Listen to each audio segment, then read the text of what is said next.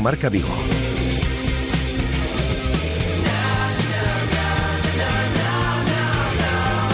Rafa Valero.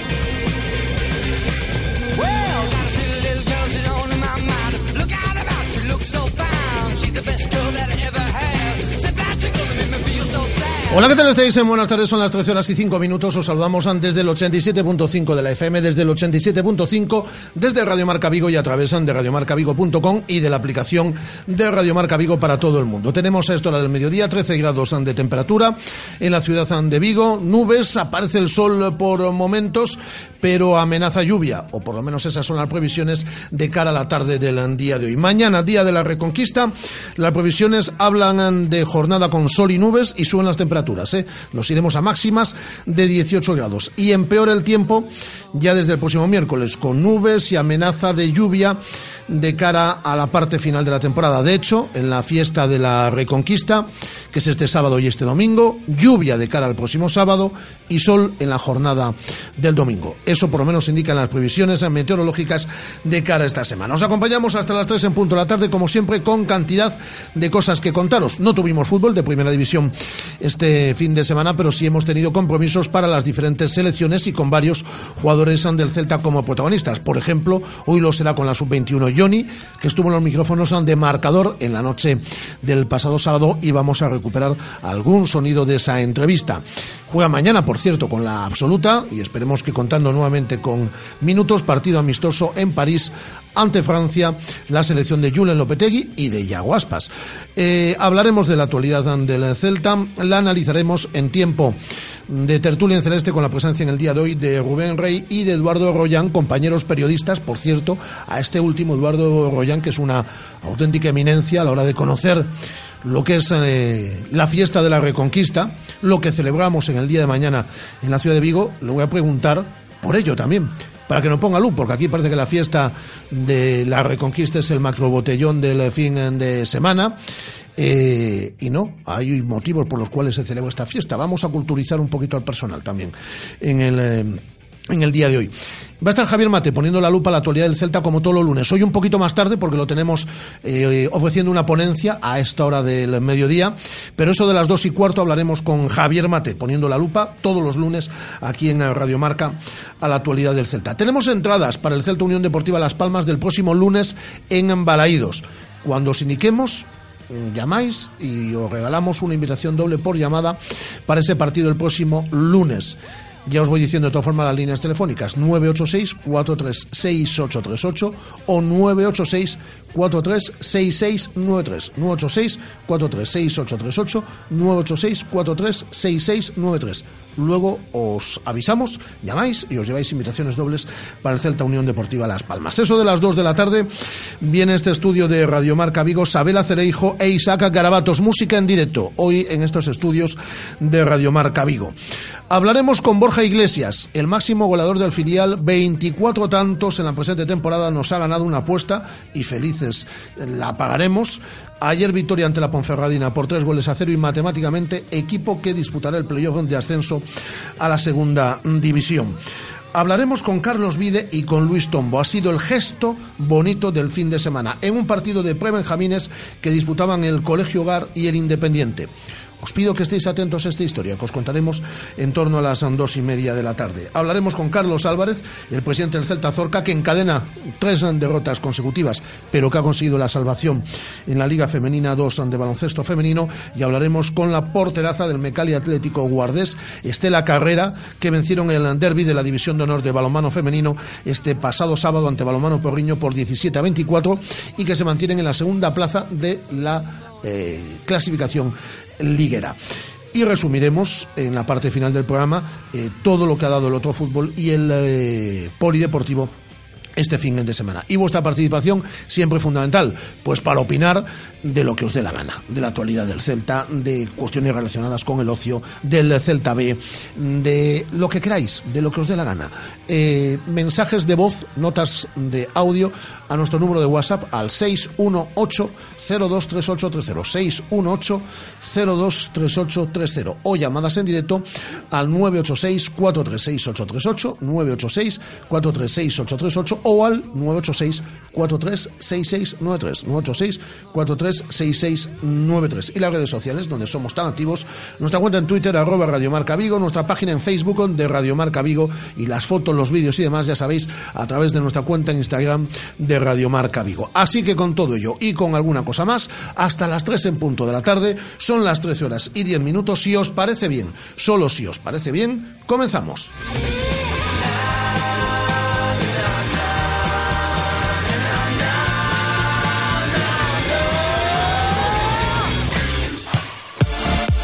Radio Marca, la radio del deporte. Radio Marca. Hola José, tengo que organizar una cena y no sé dónde. Pues vete a Restaurante David, en Urzay 72, frente a la estación del AVE. Cuenta con un reservado totalmente renovado con capacidad para 75 personas.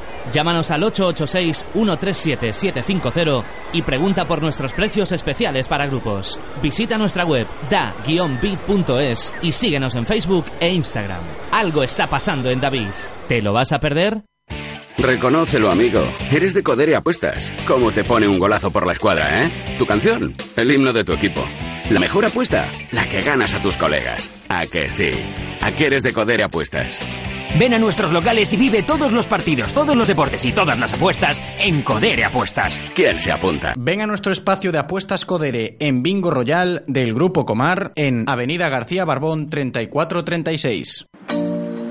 Xa están abertas as inscripcións para o programa En Ruta Coadepo 2017 da Deputación de Pontevedra, un total de 32 rutas por lugares emblemáticos da nosa provincia. Rutas adaptadas para persoas con mobilidade reducida en Vigo. Visita o Centro Arqueolóxico Vila Romana de Toralla, Parque de Castrelos, Conxunto Histórico e Zona do Náutico. Rutas dinámicas, activas e xuvenís, surf na Praia de Patos, kayak na Praia de Limens ou surf de remo na Illa de Arousa e rutas integracionais AMPAS, Senda do Río Lérez en Pontevedra Pontevedra e en Vigo a visita ao Parque do Castro, o Vigo Zoo e a ruta etnográfica de Zamáns. Consulta as rutas completas na web www.depo.es no espazo en Ruta Coadepo.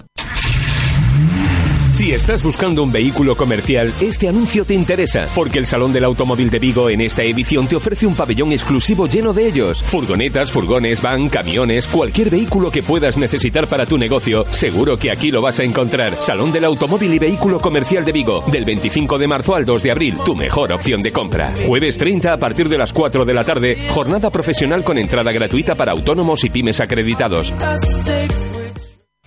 Llega a Vigo la tercera edición de la carrera de obstáculos al desafío Bootcamp Race. Monkeys, rampas, equilibrios, saltos, carreras sobre la arena. Compite y disfruta en un escenario natural espectacular mientras superas obstáculos. Domingo 8 de octubre, la playa de Samil, la mejor carrera de obstáculos, no te la pierdas. Abrimos inscripciones en www.championshipnorte.com. Precios reducidos hasta el 1 de mayo. Organiza DSM. Estás escuchando Radio Marca, la radio del deporte. Radio Marca.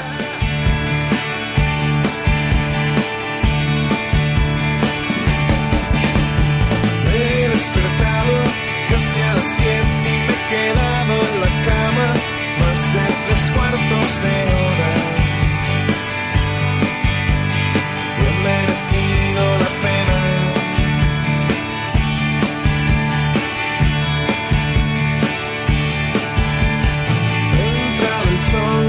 Por la ventana y han brillado en el aire algunas motas de polvo. He salido a la ventana.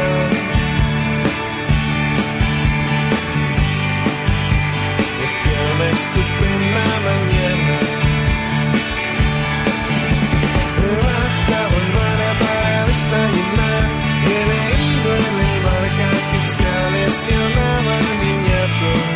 Directo Marca Vigo.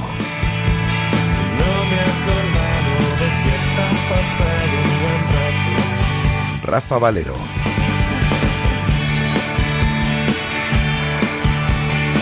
La música de los planetas, cuando hacían temazos como este. Me he pasado yo debatiendo todo el fin de semana, ¿eh? eh el debate es eh, algo estupendo. Entre otros, he estado debatiendo con mi amigo, con mi hermano Víctor López, que defiende muchísimo el último disco que se publicaba la semana pasada de los planetas, el eh, Zona Temporalmente Autónoma, y que a mí me parece un disco horrible. Y mira que yo era fan de los planetas, ¿eh? Mira que yo era fan de los planetas. Desde hace 10 años me he ido bajando del barco y ahora, vamos, ya no me subo ni loco. Me parece de los peores discos que se han hecho en muchos, en muchos años. Hay gente que lo defiende, y eso es, pero vamos, esta es mi opinión. A mí me gustaban los planetas cuando hacían temazos como este.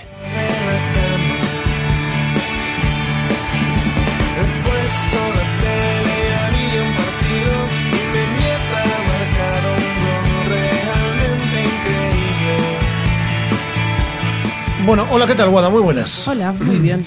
Vamos a contar una historia eh, que sucedía la semana pasada en un eh, partido de división eh, de honor de juveniles eh, que disputaban el pabellón de Ourense y el Celta. El pabellón de Ourense es un equipo vinculado, tiene un convenio de colaboración con el Celta. Es el colista de la categoría y está descendido, pero puso en apuros al Celta que está peleando por el liderato en la división de honor de juveniles. Los puso en apuros hasta el punto de que el partido en el minuto 94 iba empatado un gol. El Celta y el pabellón de Ourense, dos equipos que tienen un convenio de colaboración. El Celta no era capaz de ganar ese partido. ¿Y qué pasa en el minuto 95? Pues el entrenador del pabellón de Ourense realiza dos cambios. Solo podía realizar uno. Y realiza dos cambios.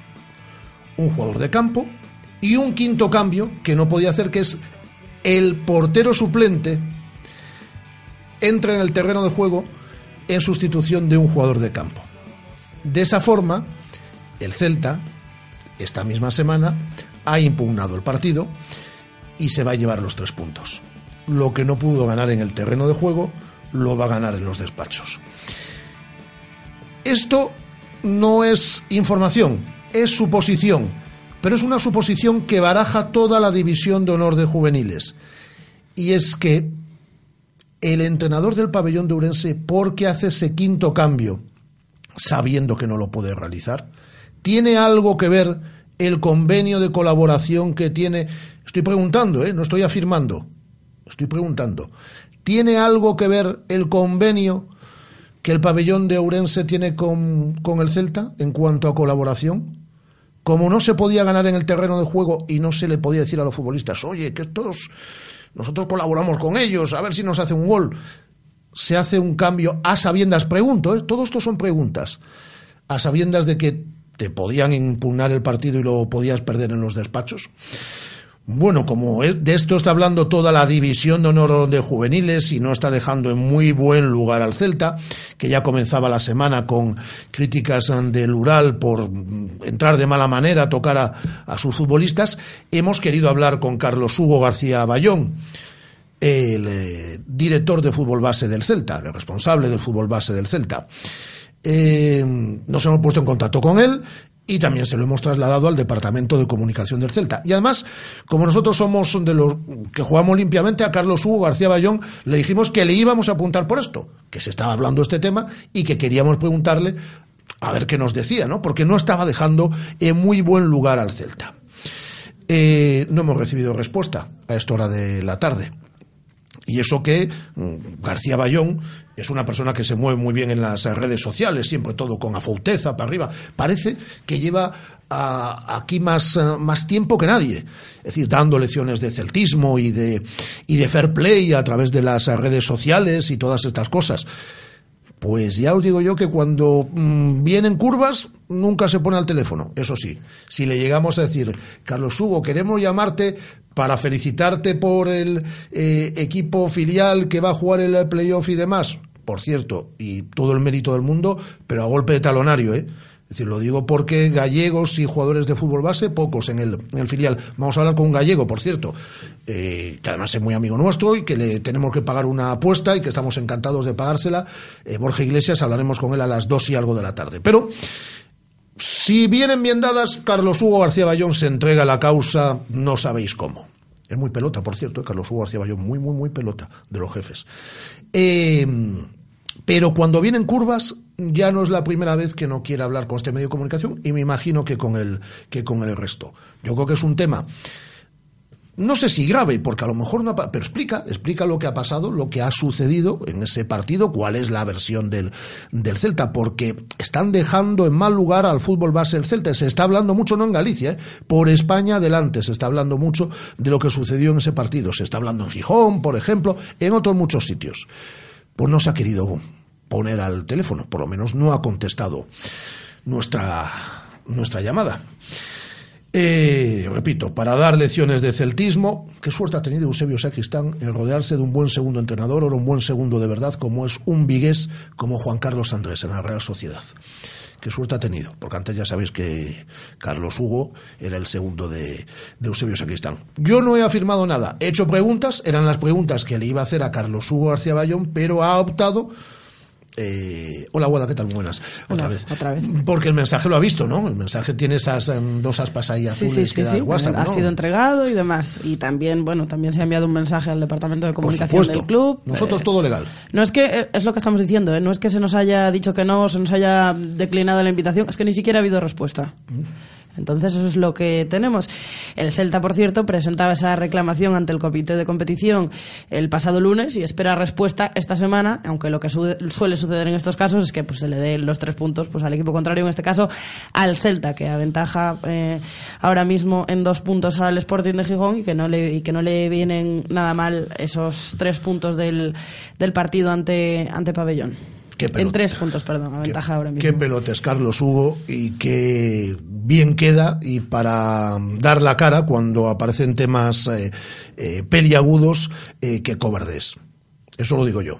El resto eran preguntas, esto ya lo afirmo directamente. ¿Qué pelota eres de los jefes cuando te toca eh, y cuando están dejando en mal lugar a un club que se fundaba en 1923? Eh, qué cobarde eres. Pero bueno, ha perdido la oportunidad. Pasó el día, pasó la romería. Ya no me interesa si en los próximos días quiere hablar en este medio de comunicación. Ha tenido 24 horas para poder responder a las preguntas que le queríamos hacer y que deja, por desgracia, muy mal lugar al Celta.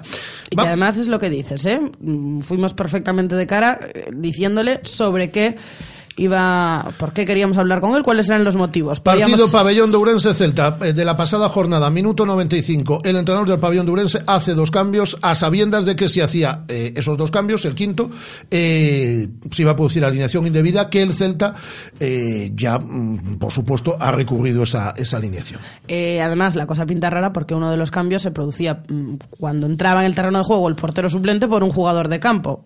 Minuto 95. pues- Amador de la Peña Jorge Otero, ¿cómo empezamos con el látigo? Madre mía, hay tormenta. Con el látigo no, querido Amador, tú que eres más celtista que, que nadie, pues si dejan en mal lugar a tu equipo, pues obviamente hay que decirlo, ¿no, Amador? O vamos a andar eh, siempre aplaudiendo.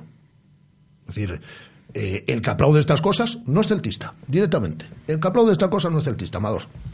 Eh, vamos con la actualidad del Celta.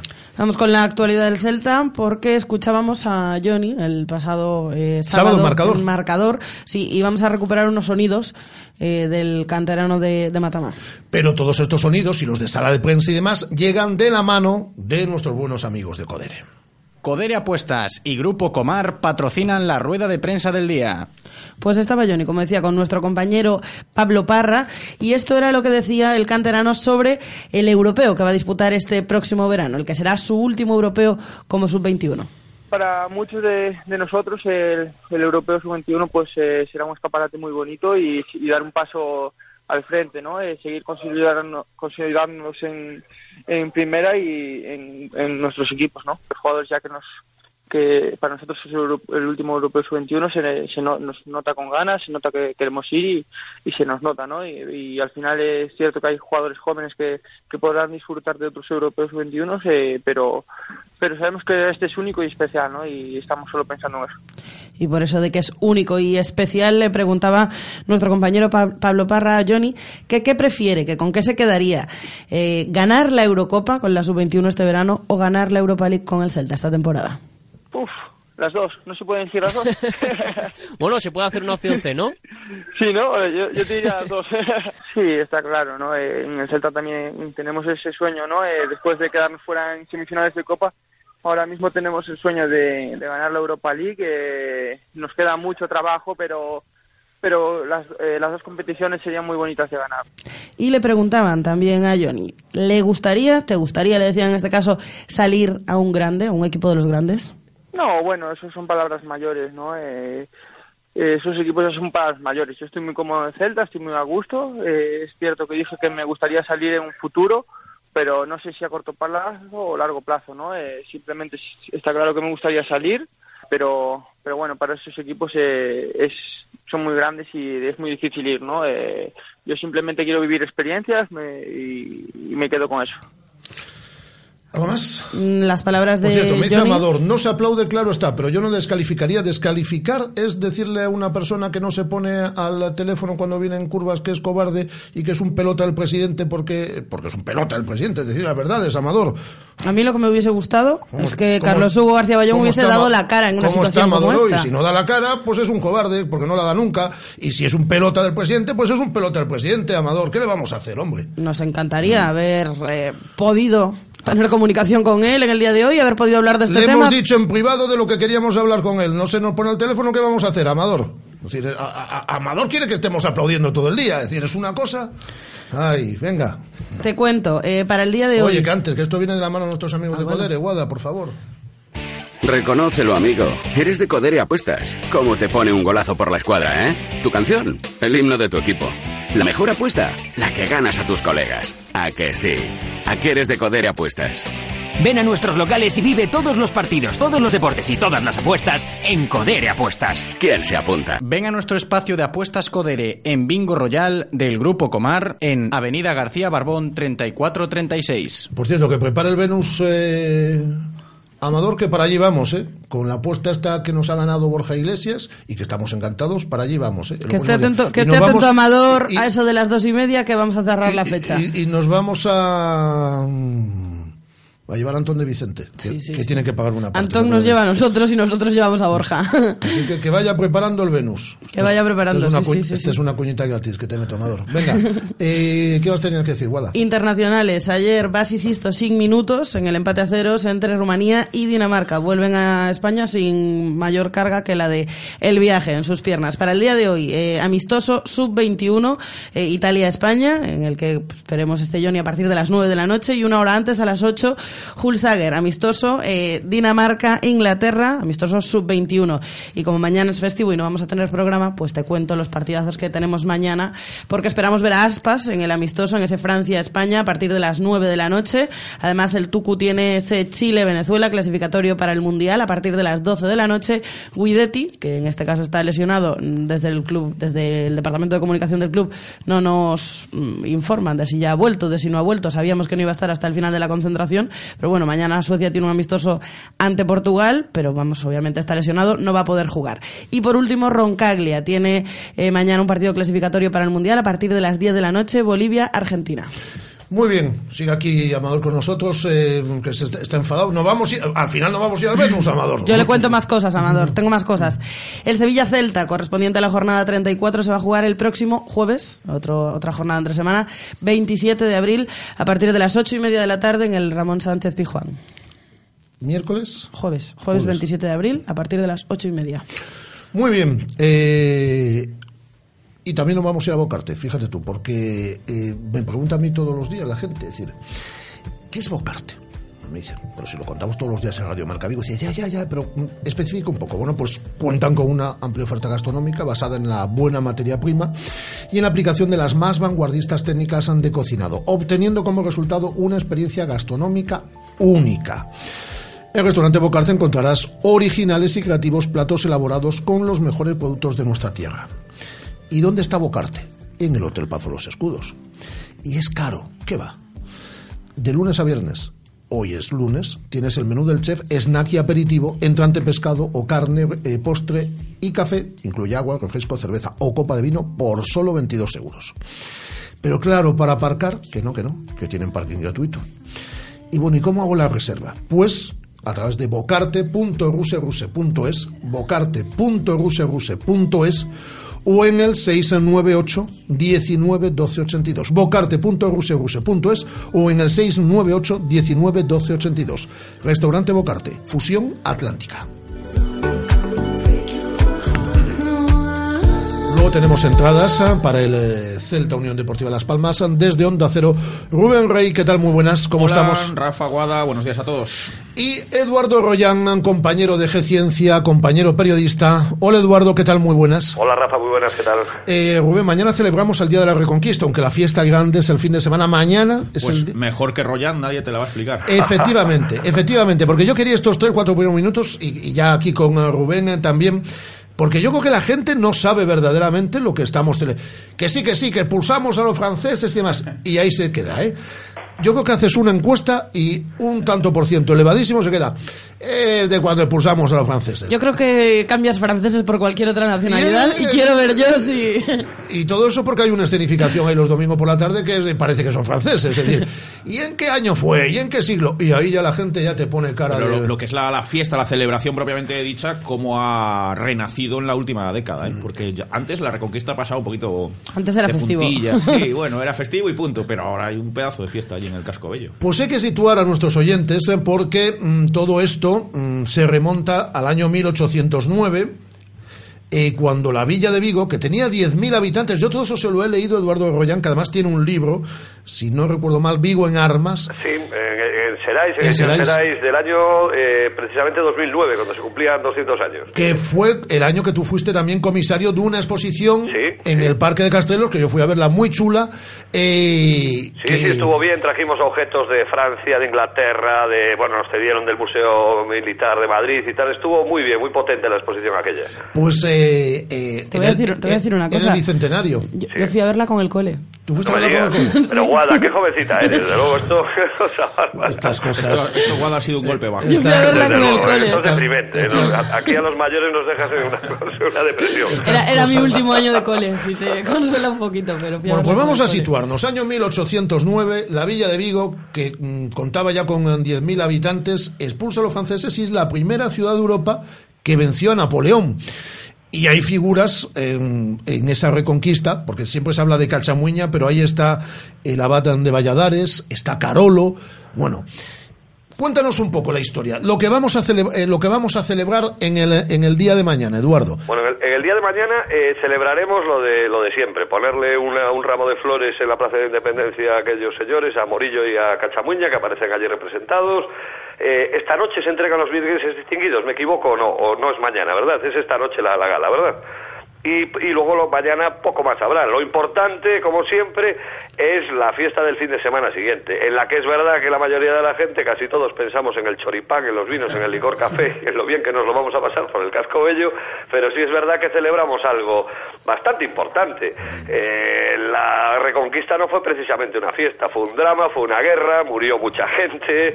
Eh, ahora mismo estaba escribiendo un reportaje sobre la puerta de la Gamboa, donde no es que muriese, no es que, que Cachamuña recibiese cuatro impactos de bala o que muriese Carolo, es que hay, hay unas fuentes que dicen que murieron siete más ahí, de los que no sabemos ni, ni sus nombres, ¿no? Siete, siete milicianos vigueses que también fueron abatidos en, en esa misma puerta y otros doce más dicen en el resto de las murallas solo en el asalto. Bueno, pues la verdad fue un, un hecho de armas tremendo, costó vidas humanas y, y tuvo mucha importancia porque gracias a la reconquista de Vigo se comenzó, eh, comenzó eh, la, digamos, la reconquista de toda Galicia. Vinieron las victorias luego en Santiago, vinieron las, las racias terroríficas de un general llamado Maucún, enviado por el mariscal Ney, que, que arrasó Monforte, arrasó Orousa. Bueno, ataques contra ataques hasta la batalla de Ponte San Payo en, en el mes de junio y Galicia queda liberada. Pero fue una guerra, fue un drama, fue algo terrorífico y aunque hoy lo celebramos con una fiesta, claro. Pues eh, mira, ya nos ha puesto luz a lo que estamos, es decir, estamos culturizando ¿eh? aquí a, a la, a la audiencia. ¿Cuál es la figura fundamental Bueno, eh, siempre fue Cachamuña, de siempre hablaron de Cachamuña, que como buen protagonista vigués era orensano, ¿no? Y entonces, bueno, este señor, como esto nos acompaña siempre, ¿no? Y, y sí, bueno, pues siempre será considerado la gran figura por el hecho, por ese hecho de armas, de abrir la, la puerta de la Gamboa con el hacha que tomó de, de manos de, de Carolo ya, ya muerto, ¿no? Pero bueno, hay otros. Morillo se, se hizo un gran, bueno, se atribuyó muchos méritos, tiene a su nombre una calle, tiene un monumento, creo que habría que derribarlo y habría que sacarle la placa de la calle, porque es el mismo personaje que después llega con los 100.000 hijos de San Luis, nos quita la capital de la provincia eh, al término del trienio liberal y, arrasa sangre y fuego Vigo. Entonces es un personaje controvertido y luego hubo muchos, porque aquí, claro, es que llegó el portugués Colombo. Me encantan dos, me encantan los capitanes de las fragatas Laibel y Venus, eh, McKinley y, Couch Crawford, que también, eh, con sus con sus faldas escocesas, con sus kilts, desembarcaron en Vigo para ayudarnos en la reconquista y con sus cañones, pues dispararon contra los franceses en aquel asalto y nos ayudaron. Hay tantos, eh, se podía hacer una película, como siempre se cuentan estas cosas, se podría hacer una película, pero bueno, pero, pero solo leer la historia de esto, la verdad es apasionante. Por encima de la fiesta, que yo estoy muy a favor, del choripán y de pasarlo muy bien el, el próximo fin de semana, pero históricamente también es algo muy atractivo. Eh, yo sigo echando, eh, eh, en falta está muy bien toda la fiesta de la Reconquista, pero que eh, pongamos en valor esa historia y que la recordemos un poco, que está muy bien con la escenificación eh, y demás, pero eh, echo en falta, por ejemplo, un museo de la Reconquista, Eduardo. Sí, o alguna, bueno, se hizo esta exposición en el 2009, ya hace ocho años. Bueno, se podría re- recordar eh, eh, más veces. Ahora creo que hay una pequeñísima exposición en la Casa de Cultura Galega, que todos los años hacen la Asociación de Vecinos Cascobello, que trabaja enormemente por esto, pero sí harían falta recordarlo más, sobre todo por algo que escucho todos los años, que es que muchos dicen que si lo- los vigueses ya en aquel momento se equivocaron, que los franceses llegaban con las ideas de la democracia, que los franceses llegaban con las ideas de la Revolución Francesa y que nosotros abrazamos a- al- antiguo régimen. Y no es verdad, porque aquí eh, los vigueses lucharon por las Cortes de Cádiz, los, los vigueses lucharon por lo que luego iba a ser la primera constitución liberal, la de 1812, y otra cosa es que el rey Fernando VII traicionase esos ideales y volviese a la- al absolutismo. Pero los vigueses no lucharon por el absolutismo en ningún caso. Y, y luego otra parte, los soldados franceses no traían en el Macuto las obras completas de Voltaire, ¿eh? eso quiero decir, ni de Montesquieu. Eh, eran unos soldados sobre el terreno, 52.000 soldados en Galicia, arrasándolo todo para incluso para, para comer y para alimentar a sus, a sus animales y no, y no, no, aquello fue tremendo. Cualquiera, creo que cualquiera de nosotros, si lo hubiéramos vivido en esa época, nos hubiéramos levantado en armas también para echarnos con independencia de que los ideales de la Revolución Francesa sean, sean bonitos, vamos. ¿Alguna pregunta, Rubén? Bueno, tú lo sabías todo ya, porque has, eh, Rubén, por- muy porque- también, efectivamente. leído El Vigo en Armas. No he tenido la suerte de leerlo, pero sí he tenido la suerte de escucharte, Eduardo, muchas veces. Ha publicado un montón de artículos en La Voz de. Galicia, por ejemplo, sí. sobre, Sí, sobre la Reconquista. Sí, y además es que suele venir, sueles venir, Eduardo, a, a los Sí, programas que hacemos en, la- correcto, en el. Casco Bello, en la- por motivo de la Reconquista. A lo mejor el viernes también eh, Raquel Sánchez te, te invita y yo siempre te escucho con, con suma atención porque pues, es verdaderamente apasionante. A mí me, me gustaría sería un ejercicio bonito de los historiadores casi de ciencia ficción en relación a esto que te preguntaba Rafa. ¿Cómo sería o qué sería de Vigo hoy si no hubiésemos ganado a los franceses? Bueno, pues eh, la verdad es que no, sabemos, no hubiéramos sido ciudad, de hecho, eh, tan inmediatamente, porque lo fuimos en, en 1810.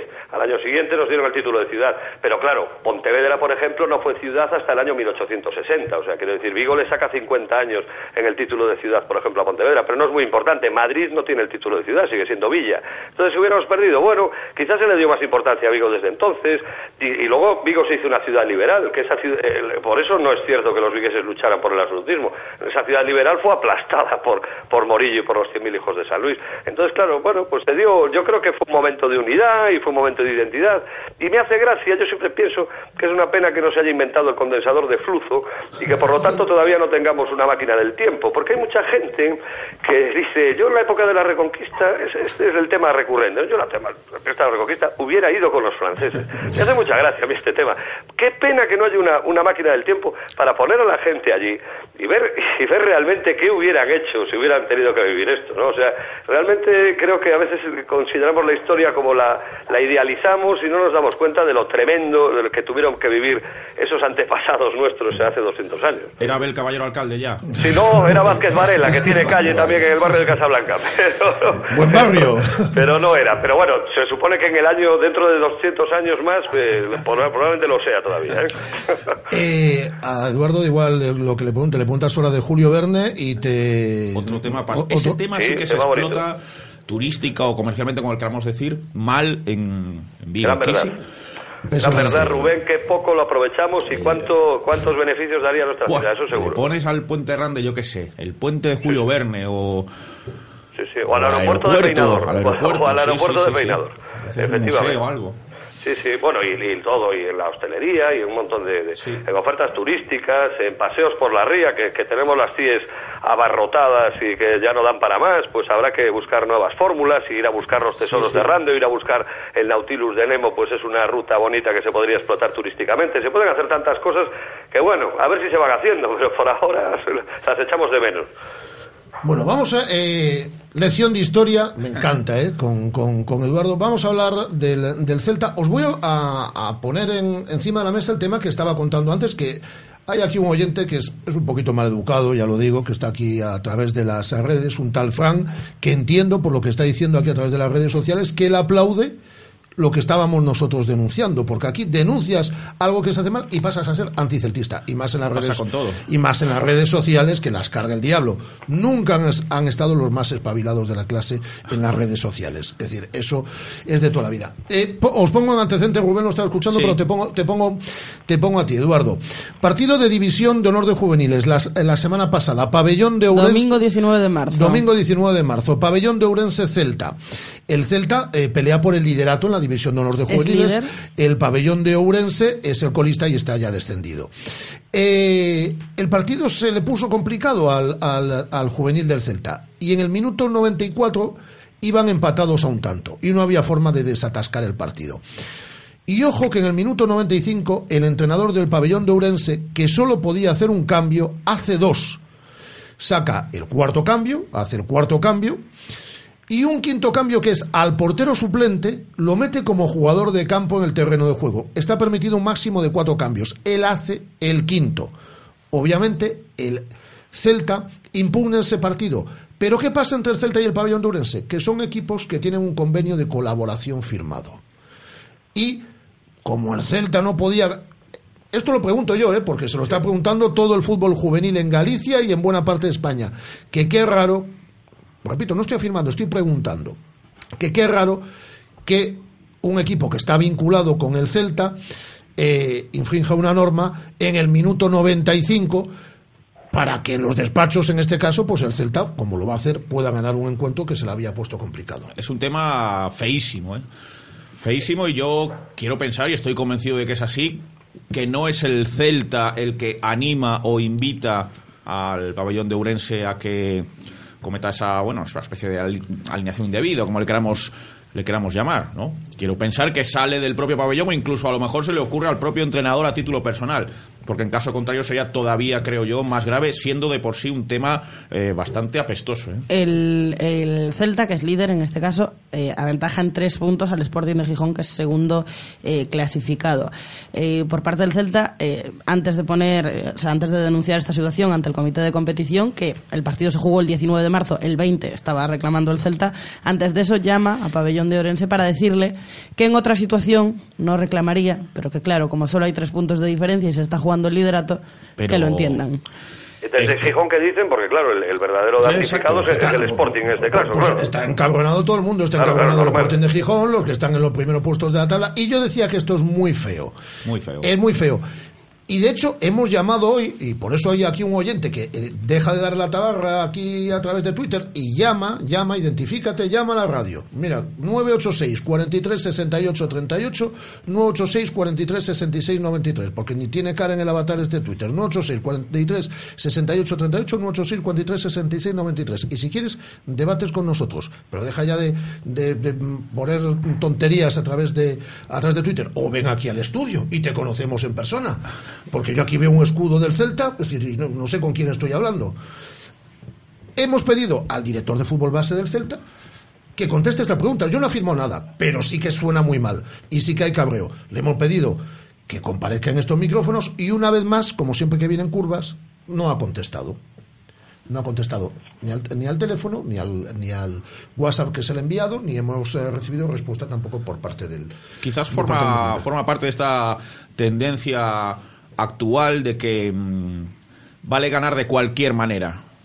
Que, que vale todo con tal de, de ganar. Yo estoy muy, muy, muy en contra. Y menos en el fútbol formativo. Es decir, En, en cualquier fútbol, sí, sí. Luego vamos a poner un ejemplo a las dos y media de dos equipos que lo han bordado en ese aspecto que son el Independiente y el Colegio Va- Hogar en un partido de prebenjamines este fin de semana a las a las dos y media. Pero a mí no me gusta que el Celta eh, eh, Eduardo esté met- aparezcan estos líos. El simple Sí, hecho de que aparezcan estos líos a mí no me gusta. Bueno, es lamentable que aparezcan estos líos. Lo que pasa es que, ¿cuál, cuál sería la solución? Yo aquí tengo una gran duda. ¿Debería el Celta retirar ese recurso? Y en segundo lugar, no lo sé. ¿eh? Se- eh, una vez presentado, yo creo que ya no hay, no hay vuelta de No, hoja, no, yo lo que creo que el Es Celta- más, el comité tiene que dar respuesta esta semana. Yo creo que el Celta lo que tiene que hacer es explicar eh, o, o desvincularse de todos esos rumores que, que hay en el, Emitir un comunicado, como en el mínimo, fútbol claro, diciendo esto- decir, esto ha sido esto es un pues, error no- del no- no entrenador tenemos- del pabellón de Ourense que hizo esto eh, y nosotros no estamos en absoluto de acuerdo, no, no sé cuánto, y luego ya impugnarán el partido o no lo impugnarán.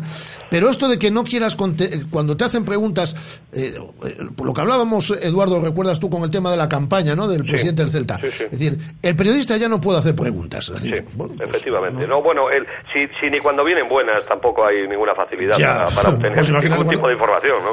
Eso es verdad que es bastante, bueno, es un club bastante hermético el Celta en este momento, pero claro, un momento en el que, como bien dices, vienen curvas y hay una polémica y supongo que en Gijón, la que se está armando ahora mismo en Asturias, debe ser tremenda, pues debería emitir un comunicado y desvincularse de esto. Por lo menos eh, dar una apariencia de, de- de- de que no, de que no, o por lo menos, bueno, de dejar claro, yo no tengo por qué desconfiar de que el Celta eh, eh, eh, no haya obrado de buena fe y que Sí, haya sí. sido una ocurrencia del, del entrenador de, de Orense, pero que, que ha querido que ha querido quedar bien con el Sí, claro. Celta él, él directamente, pues por eso queríamos preguntarle al director de fútbol base de la- del Celta. Y he dicho aquí en antena y lo vuelvo a repetir que es muy pelota, pero porque sé yo que es muy pelota, muy muy muy pelota. Y que y que muy cobarde. Y sé que es muy cobarde porque siempre que le hemos planteado que venga a este estudio por temas peliagudos, nunca ha querido estar. Eso sí, cuando le llamas eh, porque el eh, filial eh, va muy bien y estas situaciones, entonces es el primero. Entonces no creo que le esté faltando el respeto por decir que es un pelota y que, y que es cobarde, por lo menos con este medio de comunicación. Quiero sacar el tema aquí de, quiero sacar aquí el eh, tema de Balaídos, porque Eduardo defendía desde el principio la venta del estadio Balaídos. ¿Le Y la. Y la defiende. Eh, ¿qué, ¿Qué os parece? Han pasado ya varios días desde que ha salido la noticia, pero ya que no hemos tenido fútbol este fin de semana, luego preguntaré por la renovación de Berizzo y por otras cosas. ¿Qué os parece esta propuesta del, eh, del Concello de Vigo? Eh, a Rubén ya le preguntaba algo el pasado, el pasado lunes. Un- una concesión administrativa, 40-50 años, el Celta explota los bajos comerciales del Estadio Municipal de Balaidos y paga un canon. Esta oferta, que parece que están de acuerdo además todos los grupos municipales, Eduardo, ¿a ti te convence? ¿Tú que apostabas por la venta de Balaidos? A mí me convence la venta, porque me convence eh, ingresar un dinero y dejar de pagar. Esta fórmula me, me, me deja a medias porque no ingresa, eh, la ciudad de Vigo no ingresa ningún dinero, pero al menos va a dejar de pagar. A mí me parece que es, que es mejor de cómo estamos. Quiero decir, actualmente el sistema este de un alquiler, en el que hasta hace poco prácticamente había que pagar hasta el césped, lo, tenía lo teníamos que pagar con los presupuestos del, del Concello de Vigo, con el dinero de todos los vigueses, pagar la renovación del, césped- de Balaidos, pues me parecía lamentable. Pagar las obras, pagar el mantenimiento, pagar la luz. Nah, esto, esto sí era inasumible. Eh, para mí lo mejor hubiera sido la venta, porque creo que además con ese dinero se puede hacer una infraestructura deportiva en la ciudad que necesitamos, que es un palacio multiusos, no lo que tenemos en el Instituto Municipal de Deportes, en, en Astravesas, sino algo realmente bueno, pues un estilo como el, que tienen en, A Coruña, que me, que me parece fenomenal, que incluso sirve para grandes eventos, grandes conciertos. Bueno, creo que con ese dinero, con 32 millones se podría pagar. Hemos visto el ejemplo de- del Atlético de Madrid eh, hace dos semanas. Eh, hasta hace poco se decía que era imposible la venta, que no se podía vender Balaídos porque era público y no se le podía vender a una institución privada. Pero vamos a ver, si se acaba de vender la Peineta, que era pública, se le acaba de vender al Atlético de Madrid. Y en segundo lugar, se ha vendido por un precio que prácticamente es el mismo que se ofrecía por Balaídos, porque se ha vendido por 35 millones de euros. Entonces, decían que el, valor de Balaídos era muchísimo mayor. Es imposible que sea mucho mayor porque la Peineta ha costado lo mismo. Bueno, pues todo esto yo creo que se han dado muchas cifras y se han expresado muchas opiniones que son de parte y que, que yo no entiendo. Yo realmente creo que, que sí se debería vender, que sería un buen negocio para, para, para el Celta y siempre, por supuesto, con una cláusula o con la advertencia de que legalmente nunca se permitirá eh, que se destine esa infraestructura a otro fin que no sea el, de, del- del- del- fútbol y el del deporte, que no se podrá hacer ahí un gran centro comercial o construir viviendas. Yo me parecería un buen negocio para Vigo, pero bueno, si no se puede hacer, por lo menos la cesión, pues bueno, me parece mejor que como estamos ahora. Yo creo que no va a saciar a Carlos Mourinho esta propuesta del alcalde. Seguimos esperando. Yo supongo que el Celta estará tratando de, de aguardar a, recibir detalladamente y por escrito, por los cauces eh, correctos, la propuesta del alcalde, la valorará y a partir de ahí se pronunciará, porque ya ha transcurrido una semana, yo he preguntado varias veces al Celta si va a haber algún tipo de respuesta, comunicado, si sí, si no, tal. De momento nada, pero a mí me da la sensación de que esta propuesta le resultará insuficiente a Carlos Mourinho. Creo, ¿eh? A lo mejor me equivoco, que Eh, le eh. resultará insuficiente y que va a decir que esto no le sacia, no le convence, que él quiere la propiedad. Y a partir de ahí, decía Rubén Pérez el otro día, el portavoz de la Marea de Vigo, que si no le vale este convenio a 50 años con toda la explotación del estadio y tal, que el presidente tendrá que explicarle a la ciudadanía exactamente por qué no le vale. Eso, eso es una gran verdad, ¿eh? porque yo sí que ahí, en esto sí que tengo la misma duda. ¿eh? Quiero decir, a mí, yo prefiero la, la, venta, quiero decir, bueno, es mi posición y la, el argumento. Eh, la cesión me parece un mal menor dentro, por lo menos, bueno, mejora lo que tenemos ahora. Pero claro, ¿cómo puede defender eh, el presidente Mourinho que no, que, no le, que no le sirve una cesión a 50 años, que garantiza, bueno, es, una, es mucha historia del Celta, es más de la mitad de la historia del Celta ahora mismo, para, eh, por delante, en la que puede hacer el uso que quiera del estadio. Entonces sí que parece, podríamos empezar a sospechar que puede haber detrás una operación inmobiliaria en, en su mente. Entonces, eh, eh, la- yo creo que está abocado a aceptarla, porque si no, realmente todo va a parecer muy sospechoso. Hay que tener en cuenta también, porque se está obviando esto, yo comprendo la magnitud del, del Celta en la ciudad de Vigo y tal, pero hay miles de vigueses anónimos, digamos, que utilizan o utilizamos las instalaciones deportivas de, debajo de la grada de Río. Miles de clubs, de aficionados, el Vigo Show, de baloncesto, la gente del squash, la gente del tiro con arco, de la alterofilia, balonmano, fútbol sala, básquet, y, y que hacen allí, entrenan allí durante la Eso semana y juegan allí los fines de semana. eso- ¿Y esa gente qué? Eso dijo el alcalde no se aquí, toca. que eh, eh, no, no. O sea, bueno, que si, el Celta tuviese intención de utilizar también los bajos de la grada de Río, sería el propio. Es Celta. Sería el propio Celta el que tiene que ofrecer una solución y, y- y unas instalaciones para que todo eso se siga practicando. De todas formas, el presidente estos días está, está en No, México. no, pero di- dijo aquí el alcalde que tendría que el Celta eh, hacerse cargo de de una obra para eh, llevar una modos- instalación a estos equipos o lo que fuese. De todos modos, mm, a mí no me termina de encajar que el kit del asunto sea la explotación de los bajos. Es decir, me parece que la explotación de los bajos está bien, puede ser interesante. hay muchas cosas que no encajan en este tema. que tiene que haber algo más. Es decir, todo este pollo por cuatro bajos allí, que son dos restaurantes, una tienda y todo esto es por, por eso. No, yo creo que hay algo más que se nos escapó, que no se nos cuenta. No creo que todo sea, no, es que queremos explotar comercialmente los bajos y no nos dejan. No creo que sea solo eso. Bueno, para una venta, si es para una venta, sí que se entiende que, que desde luego el, el- el- el pastel está mucho más, más- luce más bonito teniendo una propiedad, eh, teniendo el estadio en propiedad. Eso, eso que parece bastante claro. Pero bueno, pero una cesión a 50 años, eh, hablamos de, muchísimo tiempo. Para un grupo inversor, para, para la clase de tipos que se están moviendo ahora mismo en el fútbol, comprando equipos, ¿eh? de 50 años me parece la eternidad. O sea, Sí. yo estos grupos chinos y estos grupos eh, tal, pues no me parece que, que 50 años les parezca poco. Yo eh, eh, creo que tiene que haber algo relacionado, no sé, con algún proyecto inmobiliario. Es que si no, no, no se me ocurriría otra cosa. Nos dice también aquí a través de Twitter Miguel Caride, por cierto, el otro oyente le, le hemos dicho que, mm, que, que- nos llame por teléfono y que debata con nosotros, que esto es, esto es, esto es, eh, no hay cosa más libre, ¿no? Que, que, debatir, que hacerlo públicamente. Ha, frenado ya. ya. En cuanto le dicen los teléfonos sí, o ven aquí al estudio se acabó. Es decir, en Twitter, pa, es decir, a 140 caracteres como una moto, pero cuando le dicen que llamen por teléfono, que espero que lo haga, tiene minutos para poder hacerlo. Dice Miguel Carida a través de Twitter, nos dice, el estadio también tiene instalaciones municipales, bomberos y pista. No sé lo que quiere. Pista, imagino que se refiere a las deportivas de las que Ah, bueno, sí, me imagino. En su interior. Eh, por eso supongo que no se podrá vender. Bueno, el alcalde dijo aquí directamente la semana pasada que no se puede, que es eh, que no se puede, que no se puede vender el estadio. El alcalde dice que no se puede vender, pero ¿cómo puede ser que no se pueda vender si se ha vendido la La peineta? peineta ya ¿Qué es- razones habrá? ¿Qué razones puede haber para que no se pueda vender si se acaba de vender la peineta al Atlético Pues de esa, Madrid? esa pregunta me la anoto yo. La ley de administraciones públicas de 2006 habla de que para vender un- una propiedad municipal a una privada, primero que no es vendérselo al Celta, sería sacarlo a, A subasta. concurso, Esto, para empezar, claro, claro. Esto para empezar. Para continuar, tiene que... Pero, pero igual que esta cesión de la que estamos hablando, También, ¿eh? también, también, iría a, a Sí. concurso, a subasta. Lo que justifica con la legislación una venta de una propiedad municipal a una, a una propiedad privada es lo que se llama, así muy genéricamente, que tiene muchas interpretaciones, el interés general. Esto es lo que contempla la ley. Ya, pero Entonces, el ayuntamiento, eh, hay tenía, el ayuntamiento en tenía esto, no lo sé. 40 pisos, 40 pisos en Rosalía de Castro y por ningún interés general se los ha vendido a particulares. Pero ¿desde cuándo no se puede vender un bien, un bien público, un bien municipal a un particular? Yo, yo es que de verdad que no entiendo muy Es que bien es un esta- concepto un poco van- eh, vago, ¿no? Lo de pf, del general, qué es interés general y, y qué no. Es muy subjetivo. Claro, bueno, claro, en- entiendo lo que dice Rubén porque quizá lo, lo único que tendría que hacer es acordar en el pleno pues una, una declaración de interés general y se acabó, no no tendría no ese sería un mero trámite administrativo, entonces sí se puede vender. El alcalde dice no se puede porque no quiere dar ese paso, pero podría darlo. Aquí me está diciendo un buen amigo, eh, mm, compañero periodista, también dice la peineta se pudo vender porque no es bien de dominio público, Balaídos eh, sí lo es.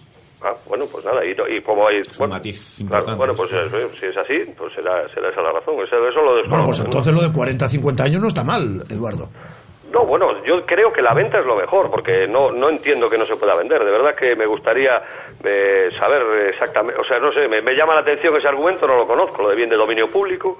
Creo que se puede vender, yo creo que sí, yo no veo ninguna, ningún impedimento y, y- y creo que lo mejor sería la venta. Ahora, como ya digo, como mal menor o como solución, como parche, pues me parece que la cesión, pues bueno, pues puede, puede valer, pero pero insisto, insisto en la venta, de verdad que alguien me enseñe el, el artículo de la ley donde dice que no se puede vender. A mí no me lo ha enseñado nadie, a mí nadie me ha dicho eso.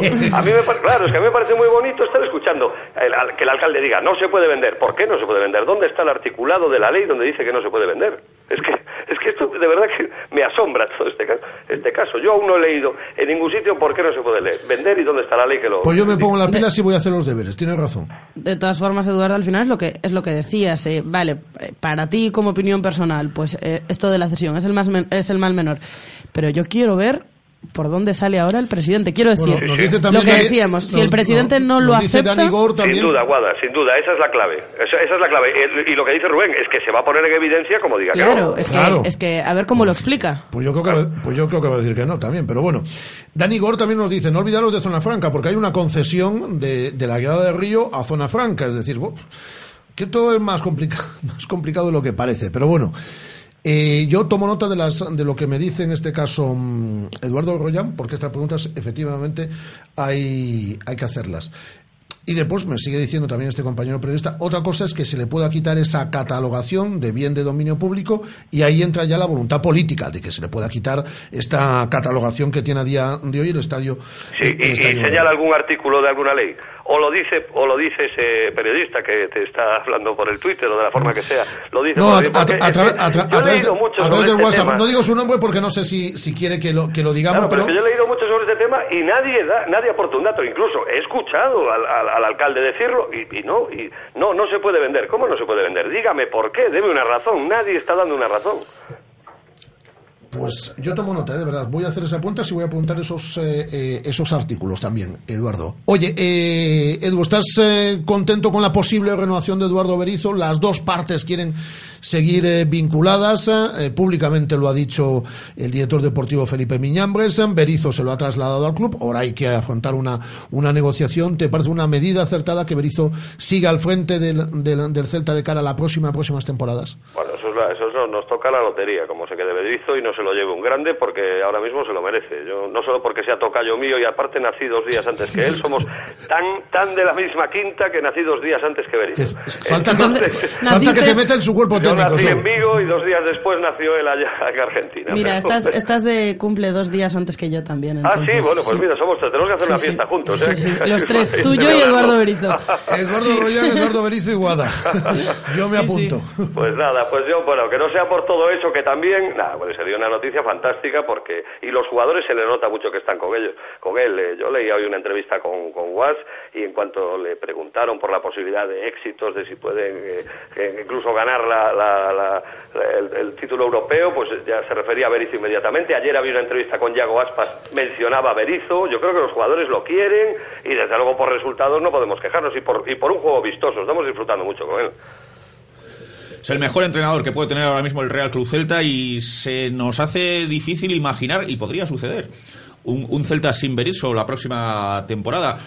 A mí me sorprendió el otro día, no sé si porque él maneja más información que nosotros, que a buen seguro que sí, o si porque formaba parte del, del guion, ¿no? de la puesta en escena, me sorprendió un poco mm, el optimismo de Felipe Miñambres en relación a la, a la renovación. Lo, dio como, bueno, no voy a decir que, que- que casi como seguro, pero lo dio como probable, dijo que había buena sintonía, buena línea, que los dos querían, tal y cual. Yo no termino de verlo tan claro. Ojalá, ojalá, pero no lo veo tan claro. Yo creo que hay predisposición y yo creo que eso es lo más importante. Lo que también creo es que el Celta se tiene que dar prisa en este tema. Estoy de acuerdo con Felipe Miñambres y tendrá que apostar por un entrenador que, repito, es de los entrenadores eh, que menos gana en la primera división española. Está en su derecho y se lo ha ganado y se lo ha merecido a pedir más dinero, eh, tanto para él como para su cuerpo técnico. Y lo que eh, se ha ganado, eh, Eduardo Berizzo, también es un respeto profesional a la hora Totalmente. de que él pide El que una no tuvo plantilla ni en verano ni en Navidad. una plantilla competitiva. Y cuando decimos plantilla competitiva, lo hemos dicho aquí un montón de veces, lo hablábamos en, en Onda Cero también el otro día, Rubén.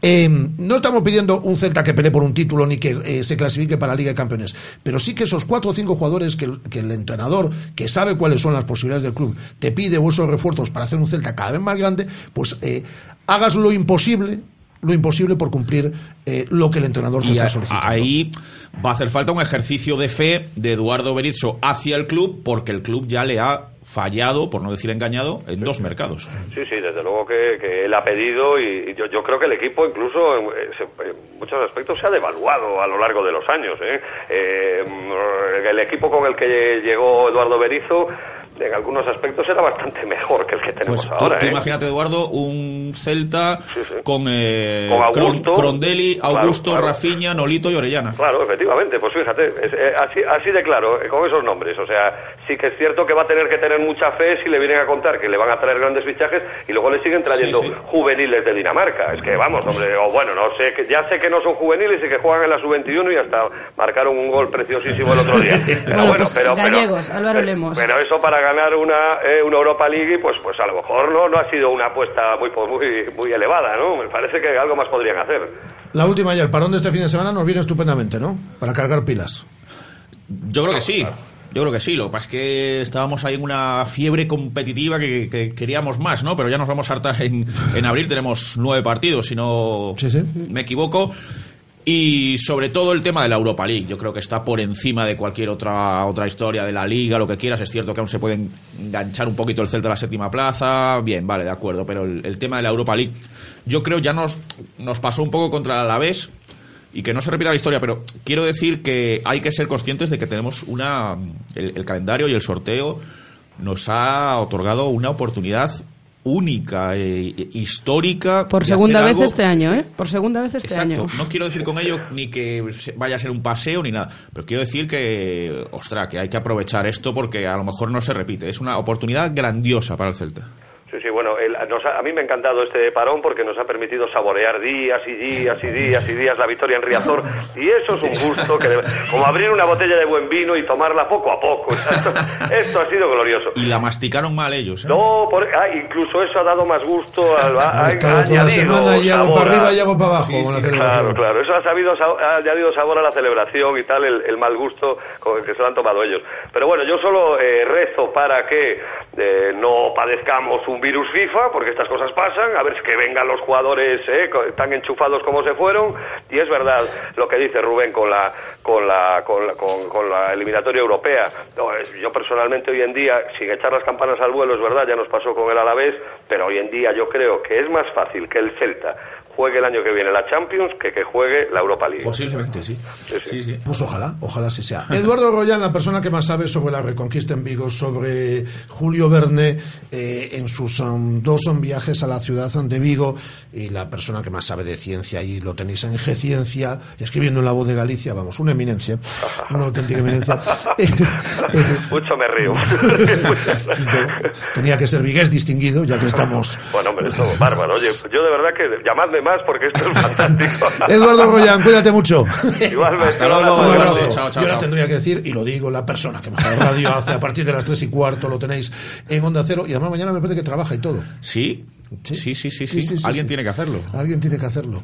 Mañana Eh, un día como otro cualquiera, para nosotros, sí. eh, cuídate mucho, Rubén. Te- te Gracias, un saludo para todos. Chao, chao. Eduardo Royan y eh, Rubén Rey en este tiempo de tertulia celeste. Venga, vamos a abrir las líneas eh, telefónicas 986-436-838, 986-436. Madre mía. En 93, qué rapidez, por cierto, el oyente este que se llama Frank, que Sí, sí, que estaba... que estaba on fire en, en, en, en Twitter, le hemos eh, pedido que nos llamasen antena, porque es que es muy, es muy importante debatir y, y confrontar las, la- las ideas. Yo creo que eso es eh, fundamental en un ejercicio democrático también de, de, de- de la información, ¿no? Pero cuando le decimos que venga aquí al estudio, que llame por teléfono, ahí ya no, ahí ya no nos, ahí ya no somos tan, tan valientes. Además de que ha dicho una eh, sarta de mentiras que vamos, que no hay por dónde cogerlo. Pero bueno.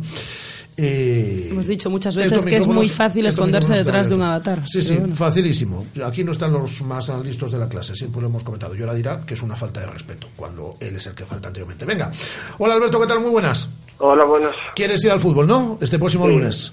Bueno, Sí. ¿qué, qué te parece lo de Berizo? Hay que renovarlo, ¿no? Hay que renovarlo, sí. Y el Celta tendría que espabilar ya, si no, Sí, sí, si no, a lo mejor viene otro, ¿no? sí. Bueno, pues algo más. Y, ¿no? y Sí. nada, que el descanso vino bien para, después de tantos partidos seguidos.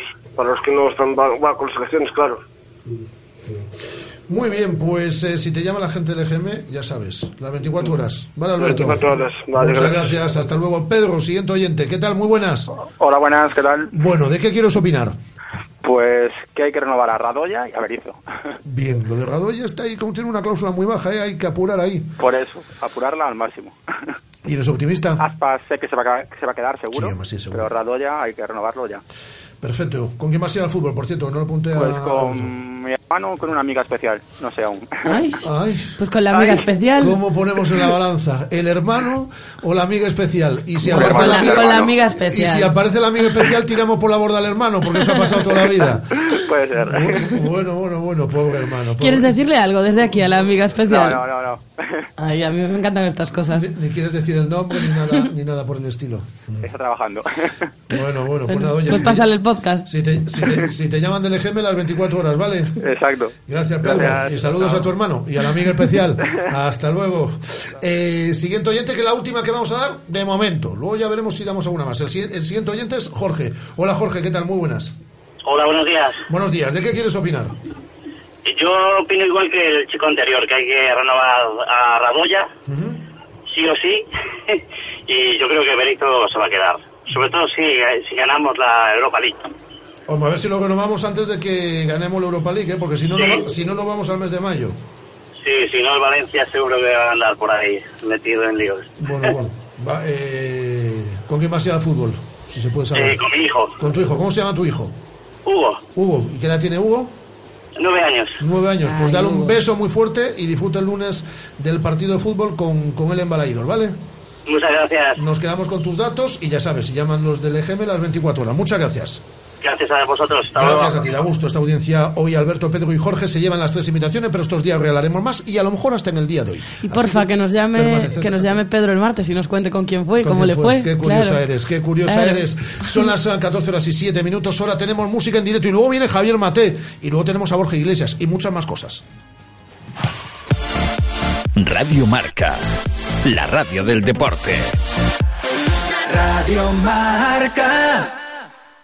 B, M y V. No, no le hemos quitado ninguna mayúscula a nuestros BMW. Pero hasta el 31 de marzo descontamos desde 3.500 euros a los BMW Serie 1 y BMW Serie 2. Y al BMW Serie 3, desde 6.000 euros de descuento, sin condiciones. Un descuento en mayúsculas. Más información en Celta Motor, carretera de Camposancos número 115, Vigo. ¿Cómo me apetece un chocolate caliente? En Churrería Bretema elaboramos nuestros propios churros y patatillas. Contamos con reparto a cafetería. Estamos en las inmediaciones de La Miñoca. Fotógrafo Ángel Llanos número 12. Teléfono 986 29 67 22. Churrería Bretema. A tu servicio desde 1986. Según las últimas estadísticas, el 80% de la población sufre o ha sufrido dolor de espalda y más de un 25% padece y sufre de hombro doloroso. Seguro que no han venido a nuestra clínica. Clínica de Fisioterapia y Osteopatía Sanare, la mejor receta para los dolores de espalda y hombro.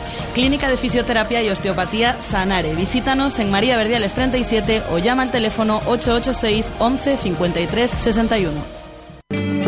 Restaurante Bocarte contamos con una amplia oferta gastronómica basada en la buena materia prima y en la aplicación de las más vanguardistas técnicas de cocinado. Acompáñanos y degusta originales y creativos platos con los mejores productos de nuestra tierra. Todo con el telón de fondo de la Ría de Vigo en un enclave único, dentro del prestigioso Hotel Pazo Los Escudos. Contamos con reservados y parking gratuito. Haz tu reserva en bocarte.rusherushe.es. Restaurante Bocarte. Fusión Atlántica. Víctor ha llamado a mi madre y me dice que si el sábado le dejamos a los niños, que tiene ganas de estar con ellos. ¿Te parece? ¡Sí! Un día sin niños está bien, pero un día sin IVA está mejor. Ampliamos los días sin IVA de Ford, los Blue Days. Hasta final de mes elige el Ford que más te guste y no pagues el 21%. Solo hasta el 31 de marzo, ni un día más. Aprovecha los últimos días sin IVA de los Blue Days. Condiciones en Ford.es. Visítanos en Galmotor, tu concesionario Ford en la carretera Camposancos 113 Vigo. Estás escuchando Radio Marca, la radio del deporte. Radio Marca. Seguimos haciendo radio en, directo y ahora con música, que nos encanta, que todas las semanas eh, se pasan por aquí artistas, se pasan escritores, eh, se pasan actores, se pasan actrices. Pues somos la radio del deporte, pero lo digo siempre, queremos ser la radio, y de hecho creo que lo estamos consiguiendo también en la radio del ocio y de la cultura. Y tengo aquí a dos pedazos artistas. eh, a él lo conozco eh, a través de redes sociales y de cosas que he visto de, en- de él, que si saca garabatos, bueno, mm, es de mala educación, pero saludo ya primero al chico. Hola Isaaca, ¿qué tal? Muy buenas. Eh, y a Sabela Cereijo la conocí yo aquí en estos estudios cuando aspiraba a realizar la media maratón en Big Bye en el reto running que teníamos y se nos lesionó. Yo ya sabía que era artista entonces, ¿eh? que lo sigue siendo. Y se nos lesionó. Y ha seguido haciendo un montón de cosas. Hola Sabela, ¿qué tal? Hola, ¿qué tal? Te había lesionado ya recuperada totalmente. No, no te creas, está ahí. Es decir, que no puedes hacer la, no podías hacer la media maratón. No, y me ha quedado con esa espinita clavada, así que en cuanto se recupere mi rodilla del todo, lo haré. Ah, muy bien. Y os avisaré. A, a- a la de este domingo ya no llegas. No creo que a esta hora, pero igual para la próxima Bueno, Sabela e Isaac están grabando disco, estamos en ello, sí. que lo lanzó, la intención de lanzarlo antes del verano. Sí, en junio, en junio estará listo. sí. Hacia mayo estará, lo mandaremos a fábrica, en junio lo tendremos ya en- funcionando. Eh, lleváis mucho tiempo, de todas formas, vosotros eh, trabajando juntos, colaborando. Llevamos, ¿Cuántos años? Pues el, el otro día hicimos cinco años ya. Cinco años. Estuvimos de aniversario hace unos días. Y sí, cinco años desde un concierto que coincidimos pues por casualidad, porque por conocidos en común y, y funcionó. Funcionó también que aquí seguimos. Y ahora lanzáis vuestro primer disco. Ujú. ¿Cuántos temas? Son 10 temas. Diez temas. Eh, y que no podéis adelantar de ese, de ese disco, que no podéis contar, así que se pueda saber antes de que se lance en junio. Tiene título, tiene nombre. Bueno, el título siempre es de estas cosas que no se, no se terminan de cerrar hasta el último momento, opciones muchas. ¿Qué Eh, vamos a encontrar? Así. Pues nos vamos a encontrar 10 canciones nuestras, es un, es un disco de autor, 10 canciones muy personales que se han ido escribiendo a lo largo de los últimos cinco años, desde que nos encontramos. Eh, se han ido madurando, hay temas que tienen cinco años, con lo cual tienen ya toda una historia y un bagaje. Nos encontramos lo mejor de la mejor de los músicos que hay por este panorama, ya os lo digo. Tenemos colaboraciones muy especiales. Y pues, pues de estilo siempre me cuesta mucho definirlo. Yo digo que hacemos una especie de pop soul en español que toca un poco todos los palos, con canciones con letras que puedan decir algo, que no sea simplemente algo facilito de escuchar, tienen historia, pero al mismo tiempo, bueno, esperamos que todo el mundo las pueda cantar y divertirse con ellas. ¿El disco está grabado ya totalmente? No. No. Estáis en, ese, creo- estáis en el proceso final, ¿no, Isaac? Bueno, bueno, estamos en el medio del proceso. No se. Estamos ahí en el barro todavía, pero bueno, ya se, se ve la luz, sí. sí. A, a Yo mí me- calculo que finales de abril sí que está totalmente grabado, sí. Bueno, finales de abril es ya que esto pasa volando. Sí, sí. Es un mes. Me, me- me estaba dejando Sabela un poquito ¿no? colaboraciones muy especiales. A ver, algo de ahí podemos saber o tampoco. Bueno, más que colaboraciones, son No, los propios músicos, ¿no? Nuestros músicos, claro, sí, sí. no es un disco de colaboraciones. Sí que es No. lo que dice Isabela, es un disco bueno, de corte pop, dentro de lo ambiguo que es el pop, ¿no? O de lo amplio. Sí. que tiene esas influencias soul, un poco de música negra. Eh, tiene un puntito de retro, porque bueno, hay mucho synth analógico. Ahí estará Adrián Soya con los teclados, está David Otomuro con las baterías. Eh, bueno, hay distintos músicos de, bueno, gallegos. Eh, y estáis metidos los dos también con más gente eh, en ese proyecto de Cherry Sweet, Estamos metidos. sí, que está este- funcionando estupendamente. La verdad es que sí, está yendo muy bien. Es algo que también nació así un poquito pues de una idea que yo traía de mucho tiempo y que como no, no había encontrado a las personas idóneas para hacerlo, pues no lo había hecho. Y el año pasado me encontré con estas dos chicas que son Sandra Lima y Laura Martínez, que son alumnas mías de canto. Y, y bueno, arrancamos con esto, que es eh, una forma de llevarnos los temas de todas las décadas, de todos los tiempos, con ese saborcillo años 50 del swing, tiene ese punto retro muy divertido. La verdad es que los conciertos son muy divertidos, la gente se lo pasa bien y eso hace que funcione. Tres chicas, pero también hay chicos en ese proyecto, Isaac. Bien rodeado, bien rodeado. ¿Y qué hacen los chicos en el proyecto? A ver. Pues la verdad que el, el formato es, es variado. Hay ocasiones en las que están las tres chicas, o sea, las tres vocalistas. Y yo en ese caso, si solamente me sumo yo, estoy con una guitarra bajo que me había diseñado Jean-Marc Balou, que es un instrumento que es bajo y guitarra al mismo tiempo. Y si no, pues con una banda más estándar, ¿no? En la que ya hay batería, contrabajo, guitarra, teclado. Eh, es un proyecto que nació casi de, es decir, que tú lo estabas madurando, pero de repente mm, se, los astros se alinean para que todo pueda salir y en estos últimos meses ha funcionado muy bien. Sí, la verdad es que empezamos a... Pues que claro, este tipo de proyectos requieren muchísimo ensayo, no es algo que, que te prepares un tema y ya está, son arreglos de temas, pues desde Like a Virgin de Madonna, pues hechos a tres voces y con ese toque años 50, entonces el proyecto se empezó a gestar hace un año y medio, pero ya salimos a tocar, tocar, pues hace algo más de medio año, seis, siete meses. Y está gustando mucho, está funcionando muy bien y ahí estamos. Ahora mismo la verdad es que las redes están funcionando, los vídeos se comparten mucho y se ven mucho. Lo agradecemos un montón, seguidnos todo el rato. ¿Dónde, dónde? Dile a la gente dónde os tiene que Tenemos en Facebook la página se llama Cherry Sweet y en Instagram Cherry Sweet Vigo. Entonces ahí nos van a encontrar y está toda la información de los conciertos, de bueno, de los bolos, de los vídeos, de todo lo que vamos subiendo. Pues sígala, sígala, a través de Facebook, a través de, Instagram. Vamos a seguir hablando de otras cosas, pero antes yo quiero que Isabela y Isaac nos hagan aquí un primer tema, ¿puede ser? Por a ver, supuesto. ¿cuál? Pues ¿con cuál vamos a empezar? Tú, eres- tú mandas. Bueno, pues vamos a hacer un temita que está incluido en este disco que estamos grabando, Ah, muy bien, que muy se bien. llama Café, que es un tema que le escribí a mi gran amor, que es el café. Sí, sí, amor único y verdadero. y, y que suena un poco así.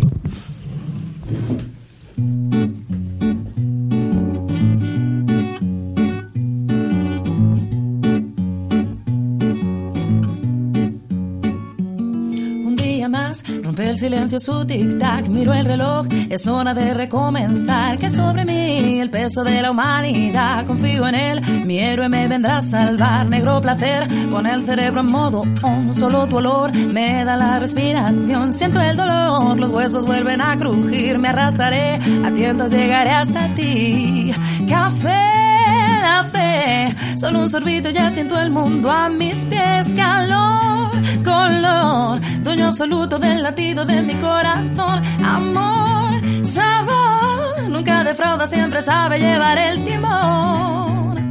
Tú marcas la dirección. Subidababao.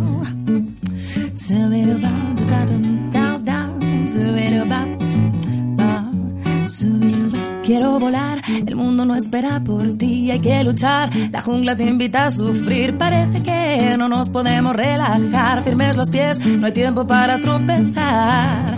Café, la fe, solo un sorbito ya siento el mundo a mis pies. Calor, color, dueño absoluto del latido de mi corazón. Amor, sabor, nunca defrauda, siempre sabe llevar el timón.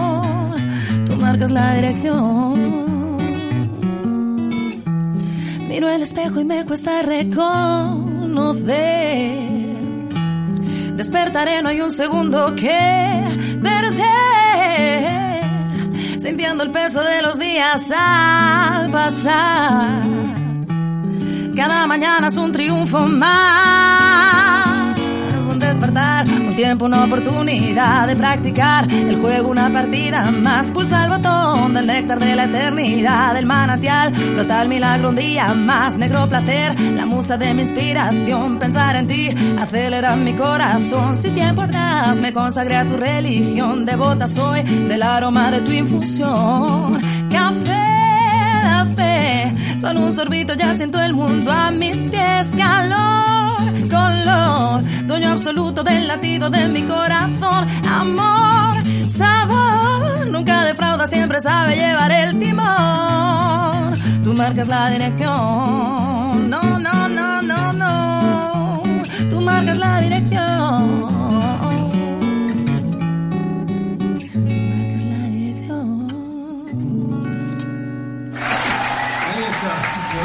Está aplaudiendo, ¿eh? eh ¿Sigues dando clases de canto? Sí, estoy dando clases de canto en DZ, en Calle Brasil, y la verdad es que a tope. Tenemos mucha demanda, se agradece mucho, están los horarios a tope. Estoy haciendo, bueno, sigo dirigiendo un coro en Simia, en Simia Espacio. Tengo un coro para adolescentes y un coro adulto, o sea que estoy. Estás que tus días, no sé cuántas horas. ¿Cuántas horas tienen tus días?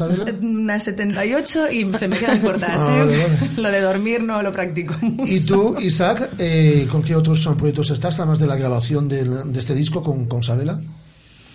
Claro, a mí es un poco esquizofrénico también, bueno, como todos los músicos en general. Yo que tengo una agencia, una productora que es Producciones, desde ahí es una plataforma para distintos proyectos. Yo trabajo habitualmente como compositor para música, para danza contemporánea, para distintos artistas. Proyectos míos en los que eh, me muevo habitualmente de manera regular, pues está Isga Collective, que es música más de raíz. Trabajamos más en Europa que aquí realmente.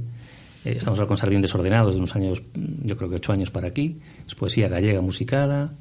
Eh, no sé, la verdad que cuando me preguntan en qué estoy, estoy en tantas cosas. Con Sabela, las Terres Sabela, claro, tal. esto es lo que nos ocupa hoy. Sí, sí. Eh, no, pero bueno, es decir, no, no, pero lo que nos, eh, no- nos importa también eh, las, las dos cosas. Y al final, eh, la vida de músico, ¿no? Es decir, que hay que tocar muchos palos, es decir, y hay que hacer muchas cosas, y hay que trabajar con mucha gente.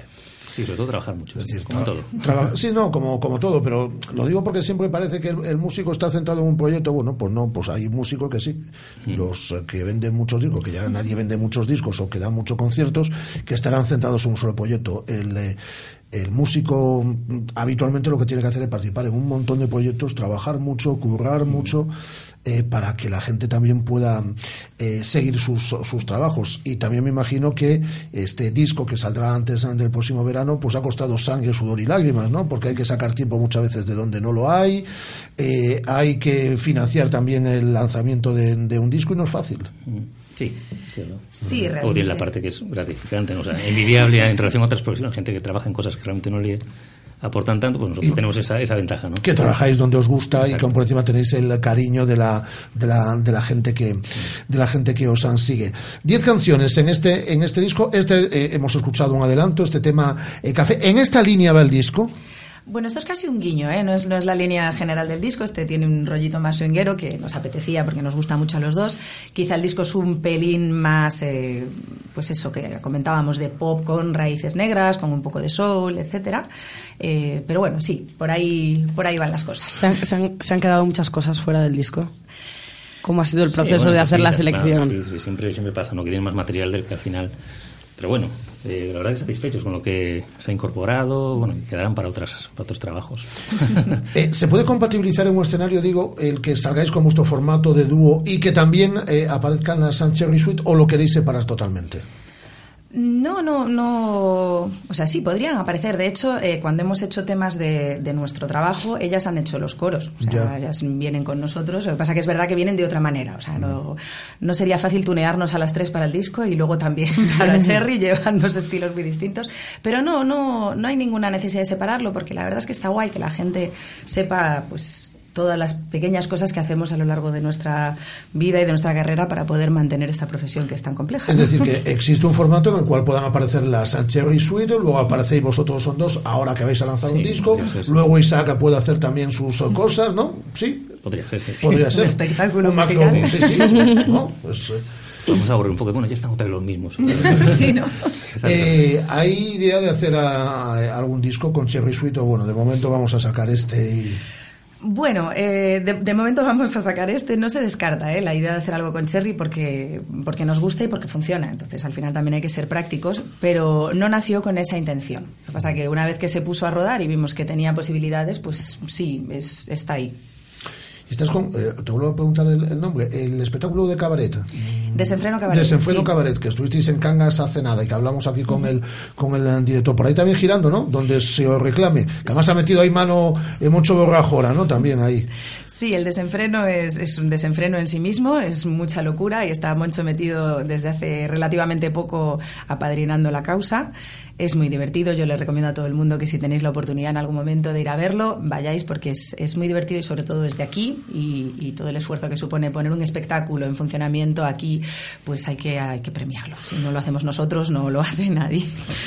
Bueno, pues eh, lo que queremos es que, que antes del verano ya llegue ese disco de Sabela y de Isaaca, eh, que giren un montón con él, que giren un montón también con la Sancherry Suite y si os parece cerramos con un, último tema. ¿Es posible? Perfecto. A ver, ¿con cuál? Pues nos vamos a despedir con el tema casi más especial de este disco porque fue el primero Sí, que ya se vamos a escuchar dos, vamos a escuchar ya dos temas. Entonces bueno, vamos a- este no lo vamos a escuchar- hacer entero porque dura muchísimo, es larguísimo. No, así que pero vamos esto, a hacer un- esto un lo que obliga es que cuando salga el disco tenéis que venir aquí y tendréis que hacer algún, algún que otro tema, Desde ¿no? luego. Sin ninguna duda. vamos. Bueno, pues ¿con qué tema vamos a cerrar? Este tema se llama Siguiendo el juego y es eso, es el primer tema que se escribió para este disco y es nuestra primera colaboración juntos. Pues ahí están, Sabela Cereijo y Saca Garabatos, Radio Marca Vigo.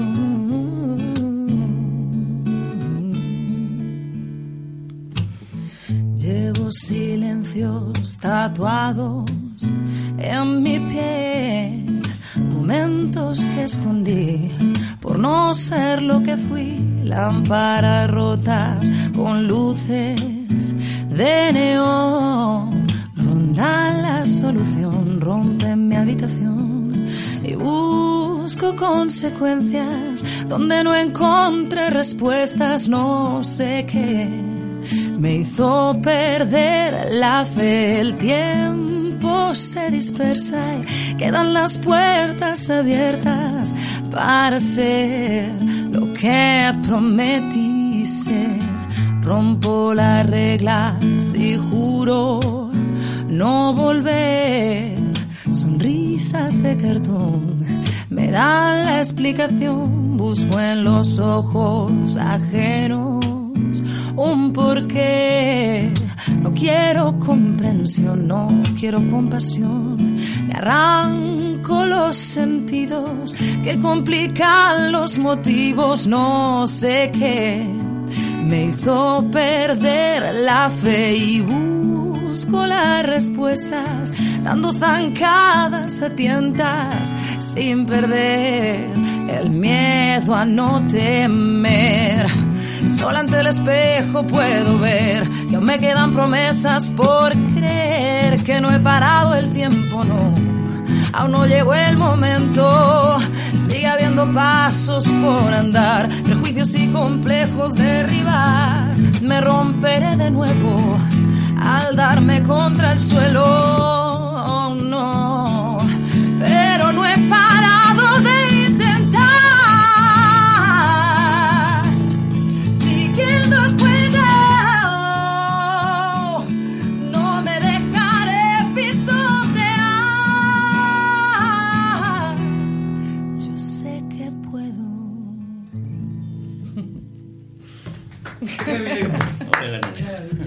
Los aplausos, hombre, del público. A ver dónde están. Eso, o sea, estaban un poco tímidos.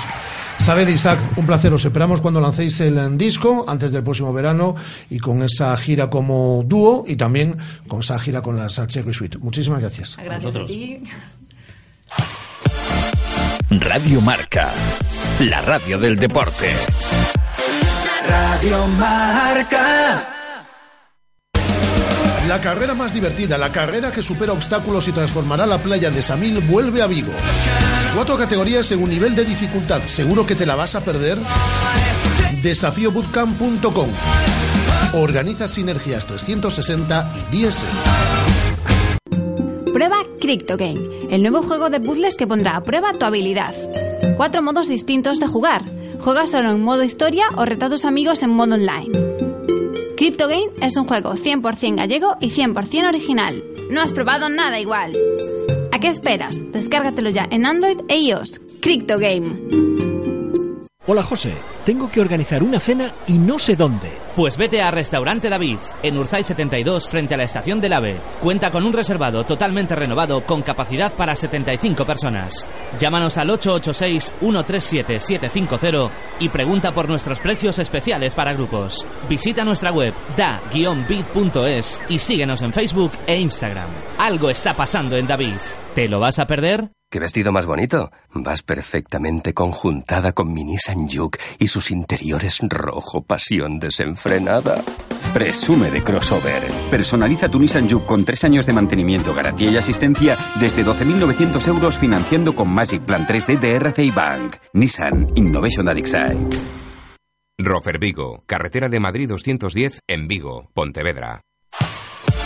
Estás escuchando Radio Marca, la radio del deporte. Radio Marca.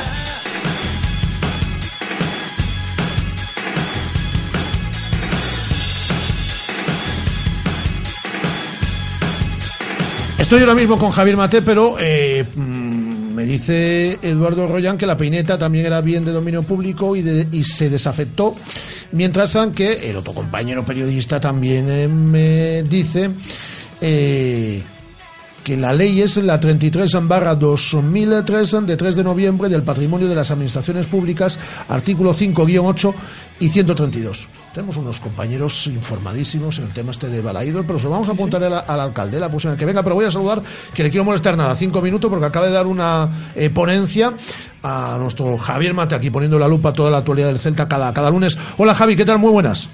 Hola Rafa, ¿cómo estáis? Buenos días. Estupendamente, ¿qué tal la ponencia? Bueno, bien, no se trata de hablar de fútbol, porque de otra cosa no, no nos autorizan ni nos permiten hablar.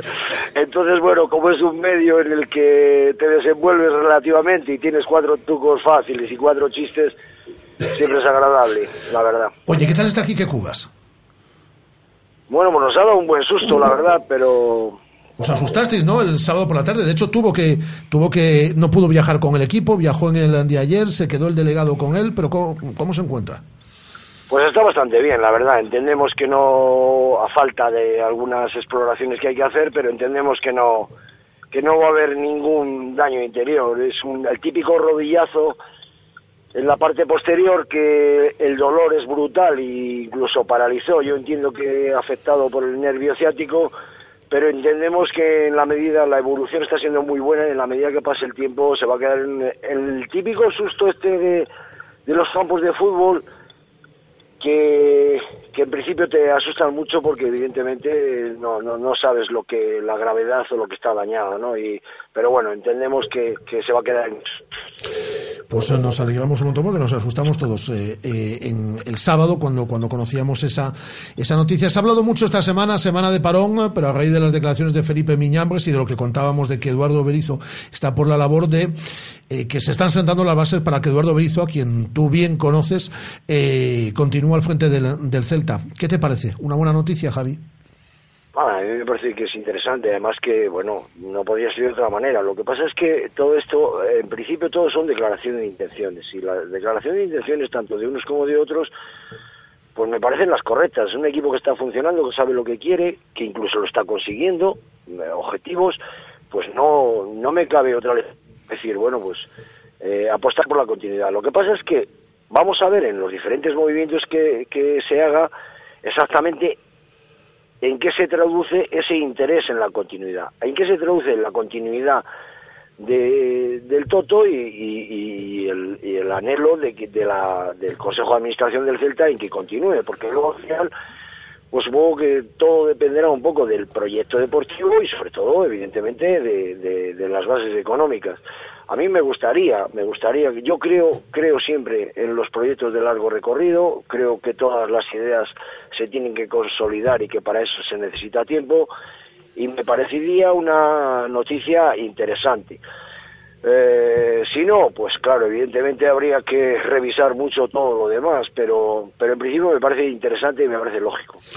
Eh, estos días, eh, yo lo he vuelto a leer eh, en mm, periódicos como Marca, como El Mundo y tal, hablaban de Javier Mate, porque claro, todo el mundo le hacía entrevistas a Aspas y hablaban de cuando llegó al Celta y llegó de la mano de Javier Mate. Y yo me imagino que a ti eso te tiene que llenar de orgullo. No tanto el salir en los medios de comunicación y el que aparezca tu nombre, como ha aparecido a lo largo de estos días en diferentes periódicos de ámbito nacional, sino el hecho de que se recuerde la figura de Javier Mate como el entrenador que trajo al Celta a un futbolista que ya ha cumplido dos partidos como internacional, que debutó en partido oficial el pasado viernes, pero que ya había debutado en su momento ante Inglaterra. En resumidas cuentas, yo me imagino que a ti te gusta mucho ver a Iago eh, ya con la camiseta de la selección española y medianamente asentado ahí con ese grupo de Julen Lopetegui. Y Javi, em, yo hablaba con Iago hace un par de meses para, para una entrevista, para, para la publicación Odez, y me decía además, eh, además de ser el primero que lo llevó al Celta, y demás, eh, Javier Mate fue el primero que me puso las pilas, me decía. Sí, sí, porque esa edad había que ponerle las pilas fue el primero que me puso las pilas. Bueno, hombre, siempre es una satisfacción, ¿no? Y más, eh, a estas palabras que tú dices, supongo de que él se diera cuenta que a veces pues le tuve que decir un par de palabras y probablemente ahora las entienda desde otra perspectiva. Y hubo que mandarlo al Bouzas un año y luego recuperarlo. Son, son anécdotas, son anécdotas, sí. Ahora que vengo de contar unas cuantas parece que he retrocedido en el tiempo, sí.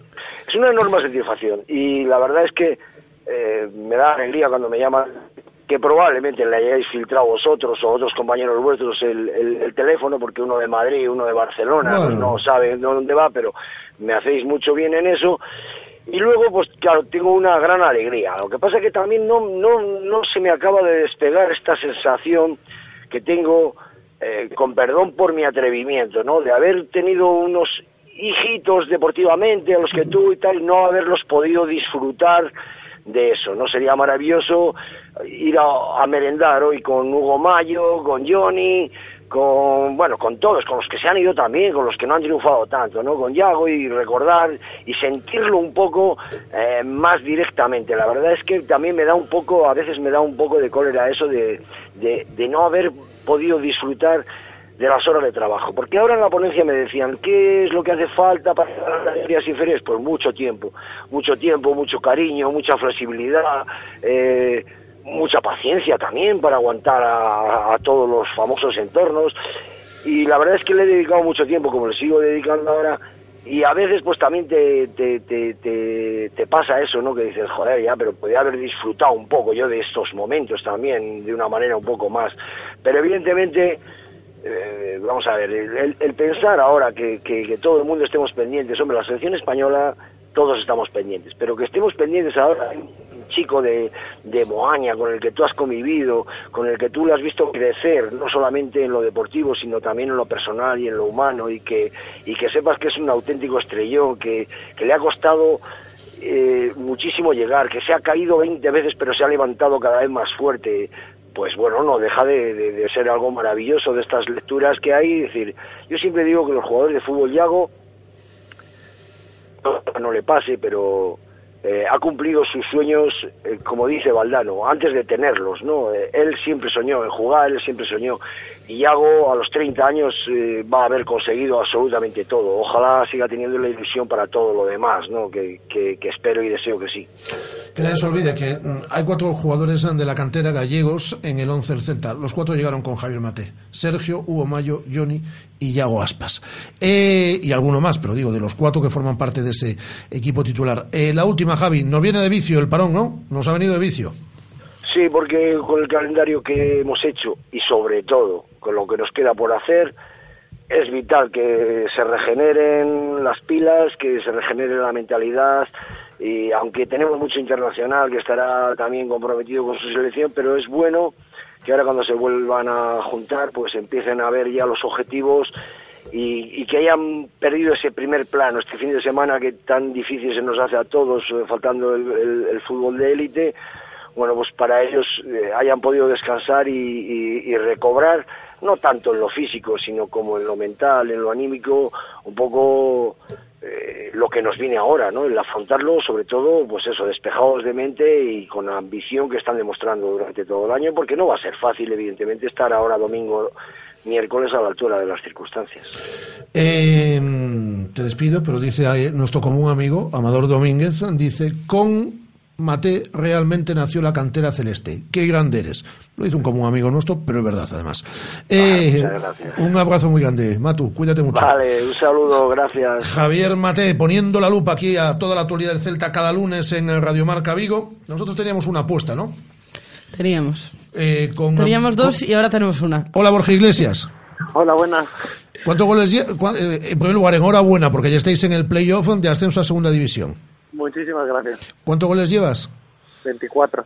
Y no podías, eh, decir, sí, se iba a conseguir igual el objetivo. No podían marcar otros compañeros. No te podías haber quedado en 23. pues no sé, se, dio así, ¿eh? Tampoco era.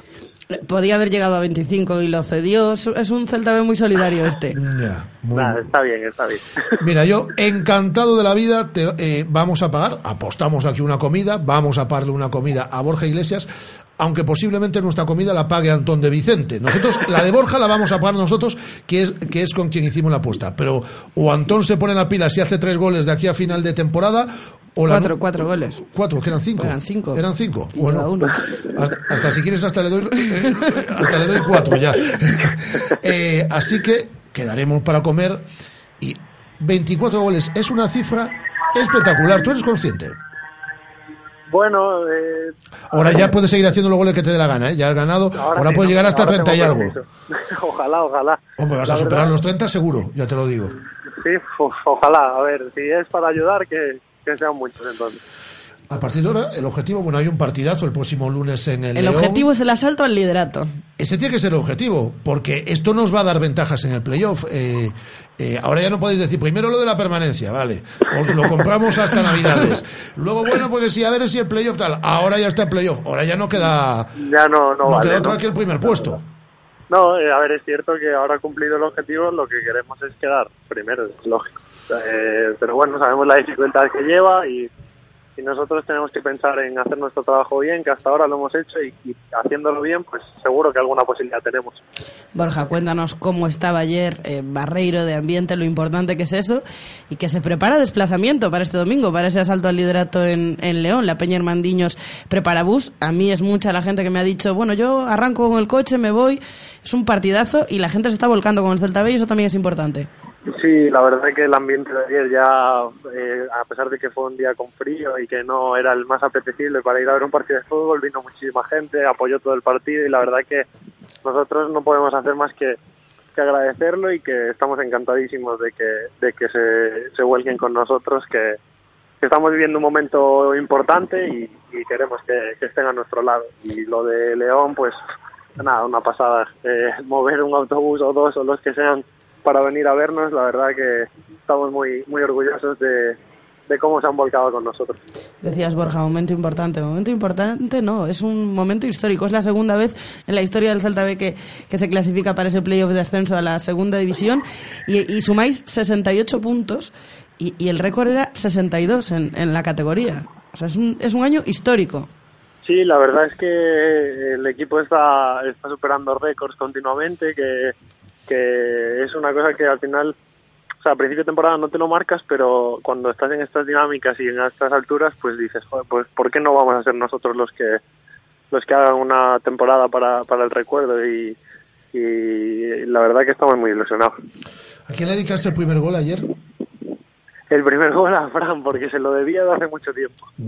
Ayer estaba, ayer estaba Una encanta- dedicatoria muy bonita. Ayer sí, muy bonita. Ayer estaba lo- encantado él a través de las redes sociales y, y emocionado. Por cierto, dice Amador, podíamos ir a, a- vosotros decidís, ¿eh? pero podíamos ir a comer al Venus.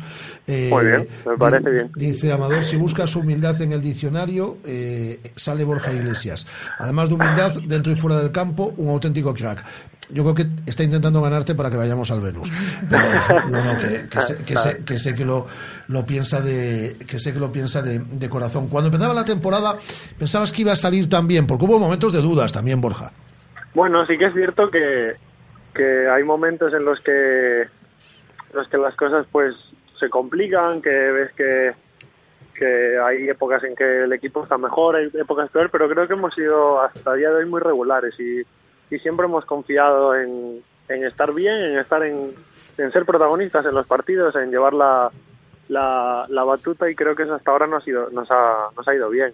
Y confiando en nuestro trabajo pues vamos a ir hasta el final. Y lo de Amador ves porque me quiere mucho yo también lo aprecio mucho y gracias por sus palabras Pues, oye, por cierto, me gustaría, se lo he dicho a tu entrenador, al que respeto mucho y que me parece un pedazo de entrenador como es Alejandro Menéndez y que tiene que ver mucho también en esto, y te lo he dicho a ti, se lo he dicho a otros jugadores en alguna ocasión. Me gustaría, eso sí, que hubiese más gallegos, que estuviesen más gallegos en el equipo, pero bueno, no podrá Sí, ser todo. es cierto que, que además es algo que, que bueno, el celtismo siempre eh, le gusta al jugador gallego y la verdad que a nosotros nos gusta mucho, a los gallegos nos gusta muchísimo jugar en el Celta, y, pero bueno, cada año se da de una forma y, y a veces eh, se ficha fuera eh, y es cierto que hay jugadores buenísimos en Galicia, pero bueno, esto es- son cosas que, que pasan y creo que bueno, Alejandro ha hecho un trabajo enorme hasta ahora y seguro que lo va a seguir haciendo. Pues eh, cuídate mucho, dice Amador, que busquemos otro restaurante y que viene con nosotros. No, me vamos al Venus para no arruinar a Antón de Vicente. Antón tiene que pagar el plato mío y el plato de, de, de Sí, Guada. sí. El de Guada y el mío. Eh, yo me hago cargo del de, del de Borja. Y si quiere, también me hago cargo del de Amador. Es decir, si, ¿Ves cómo voy zafando yo, Borja? Ah, bien, Bueno, aquí al al final- es la que mejor se lo monta, ¿eh? Bueno, lo dudas a estas alturas. No, no, no, no tenía duda, pero ahora ya me lo confirmo. De aquí a final de temporada, si quieres, apostamos otra cosa. bueno, pues ir pensando, venga, algo nos podemos jugar. Mira, por cierto, eh, ya te dejo. Mm, Iago Costello Rillo, que te pregunta que dónde os gustaría jugar el playoff, si en Barreiro o en Balaídos. Buena pregunta, ¿eh? Bueno, la verdad es que es algo que, que sí que, que lo hemos debatido y ahora mismo estamos muy a gusto en, en Barreiro, pero claro, yo creo que a nosotros los campos grandes también también nos benefician. Entonces, bueno, no sé, es algo que, que nos- nosotros pensaremos y a ver qué deciden los que mandan. Pero bueno, a ver, a ver qué pasa. Pero a mí me claro, a ver, Barreiro me gusta mucho, pero Balaídos también. En no sé. Balaídos ya jugarás el año que viene. Eh, Bueno, ojalá, ojalá. Ahora por los 30, ahora que no haya puesta ya, pues te puedes hinchar, 5 por partido. Eh, cuídate mucho. Un abrazo muy fuerte. gracias. Borja. Ojalá, muchas gracias. Borja Iglesias, eh, 24 goles eh, con el filial que desde ayer ya es equipo clasificado para el playoff de ascenso a segunda división. Radio Marca, la radio del deporte. Radio Marca. ¿Quién no ha soñado alguna vez con oír eso de... Confirmado Houston, hay vida inteligente. ¿Y que se refieran a ti? Con MediaMark puedes soñar con eso y mucho más. Porque con nuestros cursos de formación aprenderás a sacarle el máximo partido a toda tu tecnología. Y presume de inteligencia. MediaMark. ¿Soñar? No. Lo siguiente. Cariño, me sigue ese coche. En Renault Selection nuestros coches te eligen a ti. Ven a la red Renault o entra en Renault.es y descubre nuestros vehículos del 2016 con condiciones que te atraparán. Y además con 5 años de garantía de regalo. Oferta RCI Ban. Consulta condiciones. Renault Selection. Coches que te eligen a ti. Te esperamos en Rodosa, tu concesionario Renault en Vigo, Nigrán y Cangas. donde el diseño se convierte en tu religión, donde la competencia no llega. Elige el proyecto con pasión, elige la experiencia, la calidad, la exclusividad de algo único, elegancia y visión. Ingeland Volkers, Consultoría Inmobiliaria, Plaza de Compostela, Vigo. ¿Ya has pensado en cuál será el próximo? ¿Qué belleza adornará tu plaza? ¿Un Audi? ¿Un Mercedes? ¿Un BMW? Ven, elige. Prueba 1, prueba 2, siéntelos. Los coches son pasión y en Autos Rosas haremos que tu pasión se nos contagie. En la Avenida de Madrid, después del seminario, en Vigo. Autos Rosas, 33 años de pasión nos avalan. Sponsor oficial del Real Club Celta de Vigo. Estás escuchando Radio Marca, la radio del deporte. Radio Marca.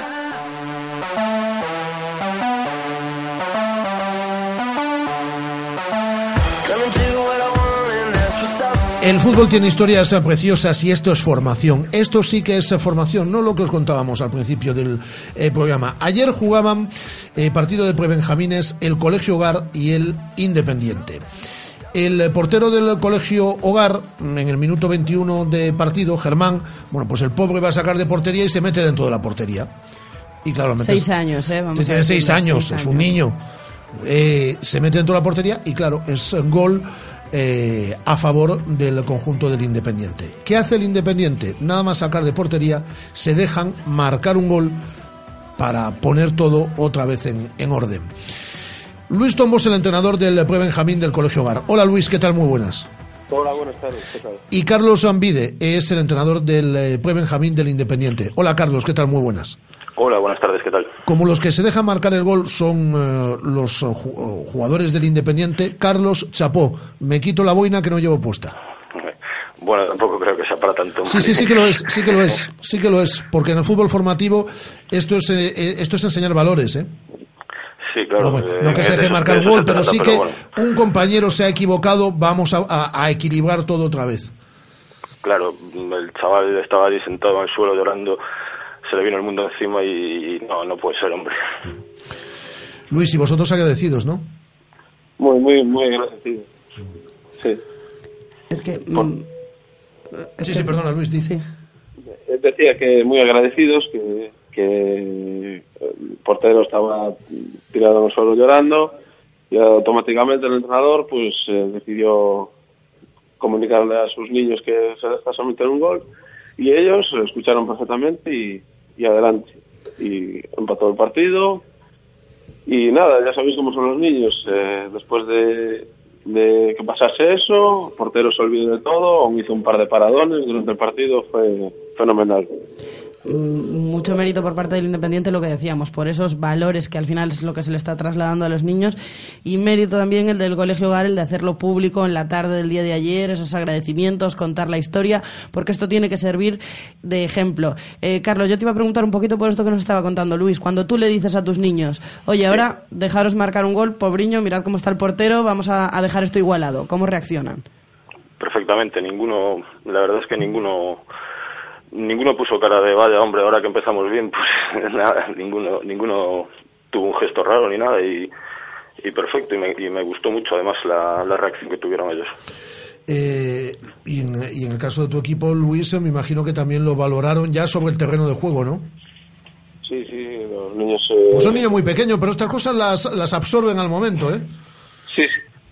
Sí, ellos lo, lo vieron rápidamente. Aparte ya sabéis cómo son los niños, que son súper competitivos y la, pasaron hacia adelante y ya vieron la oportunidad y metieron el gol. Eh, Es que después de lo que hemos visto, además, en estos últimos tiempos, peleas de padres en la grada, que es una vergüenza, pero de vergüenza, y que esto pasa, ¿eh? También en el fútbol modesto, ejemplos como el que ayer habéis dado ayuda y mucho. Carlos. Pues sí, la, la verdad es que, bueno, eh, pues sí, pero yo creo que en el fútbol, en este fútbol de formación, estas cosas están más al orden del día de lo que, de lo que parece. Y, y el tema este de las peleas y las trifulcas, pues yo creo que es más cosa de, de algunos padres, no de todos, por supuesto, que de los niños, Ah, que, eso seguro. que al final eso los niños son son súper sanos y, al final del partido, pues lo mejor de todo es que todos tenían cara de que no había pasado nada y, y sonrisas y nada más. Luis, lo que tienes que hacer, eso sí, eh, a Germán, decirle que la próxima vez que vea un poquito hacia atrás, ¿eh? Cuando vaya a sacar. Nada, yo creo que ya- Aprendió la lección ayer también él, ¿no? No se me olvida nunca más en la vida, creo yo. Eh, habéis sido un ejemplo. Carlos Vide, como entrenador del Prebenjamín del Independiente, por ese gesto que tenía. Y Luis Tombo como entrenador del Pre-Benjamín, también eh, del Colegio Hogar en este caso, también por querer divulgar en el día de ayer lo que había sucedido, porque esto es auténtico eh, fair play, esto es educar en, en valores. Enhorabuena Carlos y enhorabuena Luis, eh, estáis enseñando a vuestros, a vuestros futbolistas, además de ser entrenadores, estáis siendo educadores, que es de lo que se trata con niños de, de seis años. Enhorabuena y un abrazo a los dos. Un abrazo, muchas gracias. Muchas gracias. Carlos Ambide, entrenador del Prebenjamín del Independiente, y Luis Tombo, el entrenador del Prebenjamín del Colegio Hogar. Esto es educar en valores, no lo que contábamos ahí al principio. Por cierto, este que se, Este es fútbol formativo, que es como tiene que ser la base. este que se había envalentonado tanto a través de las redes sociales, le ofrecimos la posibilidad de que viniese aquí a la radio, de que nos llamase por teléfono y debatíamos. A ver si nos visita mañana. Mañana no, Guada, que Bueno, mañana no mañana estamos, no. mañana festivo. Que luego va a decir, me invitaron el día que no estaba. No, no, que venga el miércoles, que venga cuando quiera o que llame por, Que venga cuando o que quiera. llame por teléfono. Vamos a hablar de baloncesto, del Celta Zorca, que perdía ante Ibaizábal este pasado fin eh, de semana, este pasado sábado. Perdía por 68 a 73.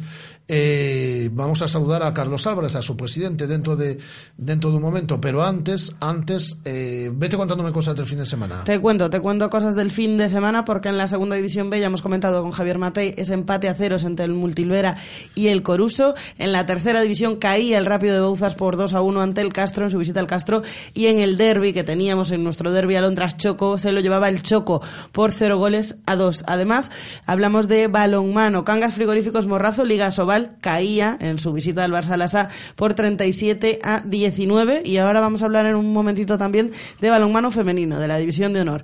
En baloncesto en silla, el Anfib ganaba, vencía por 67 a 57 al Basketmi de Ferrol. Además, en rugby caía el Vigo Rugby 53-24 en su visita al Durango y en fútbol femenino caía el Sárdoma por 1-0 ante el Gijón, caía el Olivo por 0-2 ante el Sporting y vencía el Atlántida de Matamá por 1-0 ante el AVE Fénix. Además, eh, Antonio Serrat dio el susto en la Copa de Europa de Triatlón en Gran Canaria porque sufrió una caída en la bici que, bueno, no reviste mayor gravedad, pero bueno, tuvo que abandonar la prueba.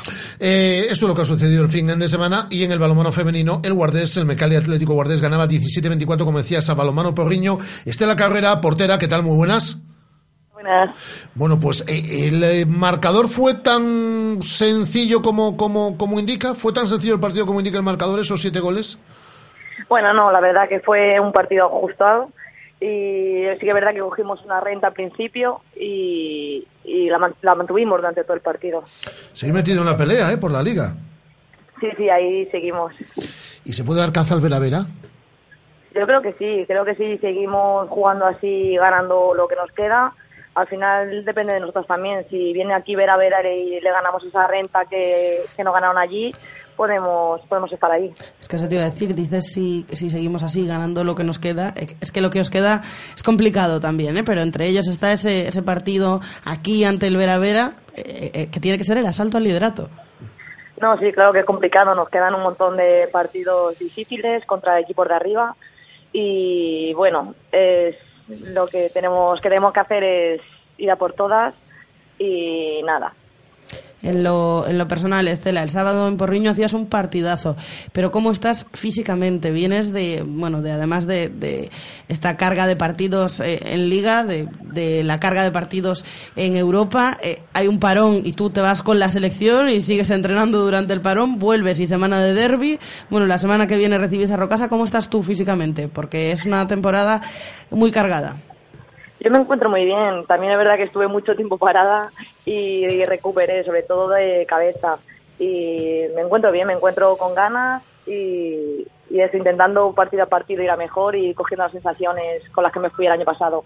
Como balonmano Porriño también tenéis muchas ganas en- de afrontar la Copa, ¿no? Sí, claro, todo el mundo tiene ganas de, de la Copa. Ahí en tres días se juega de- todo, ¿eh? Ahí si se está una fina puede ganar un título. Sí, a ver, la Copa es complicada porque al final te la juegas todo partido a partido. Si pierdes ya estás fuera.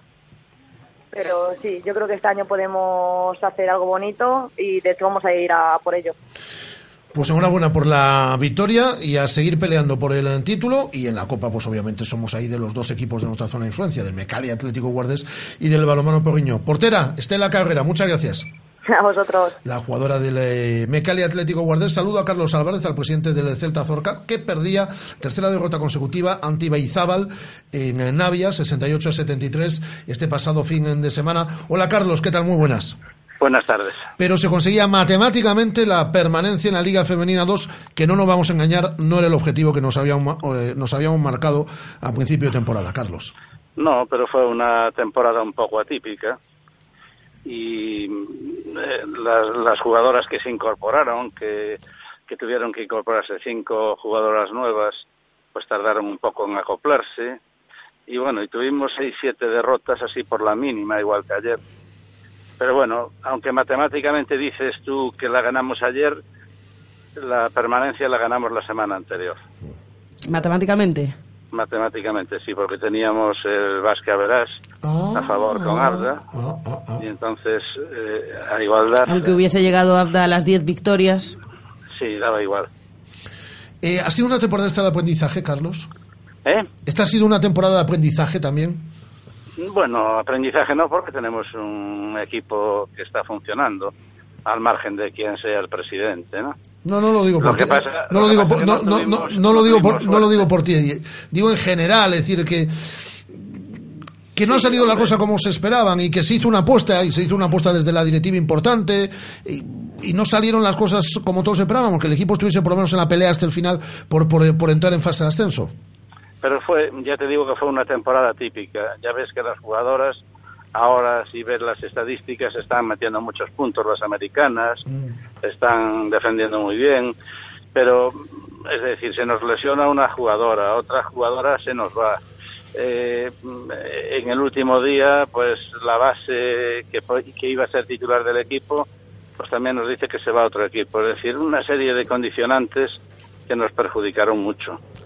Hablabas, Carlos, de salidas. Este próximo fin de semana eh, tenéis visita al, al Aros en, en, León, el líder, equipo en el que juegan dos ex-célticas como Marta Canella y Paloma González. Bueno, el Celta suma 10 victorias en lo que va de temporada, quedan dos partidos. Sumar esas dos más puede cambiar mucho las cosas. No, lo que pasa es que, vamos a ver, es muy difícil eh, poder centrar a las jugadoras, saber que no se, que no se juegan nada. Eh, es muy complicado. Y ayer, por ejemplo, en el partido antes de ayer. Eh, hasta el final hemos estado ahí. Lo que pasa es que eh, al final siempre cometemos el error porque faltan un par de rotaciones y es muy difícil físicamente aguantar toda la temporada así. Aún quedan jornadas para que se cierre la temporada y, e invitaremos además a Carlos a que venga aquí al estudio para hacer un balance ya global y con minutos de la temporada del, del Celta Zorca. Cuídate mucho, Carlos. Un abrazo. Un abrazo. Carlos Álvarez, el presidente del Celta Zorca. Hasta la tarde, Guada. Hasta la tarde, Estela. La radio sigue. Un placer. Adiós.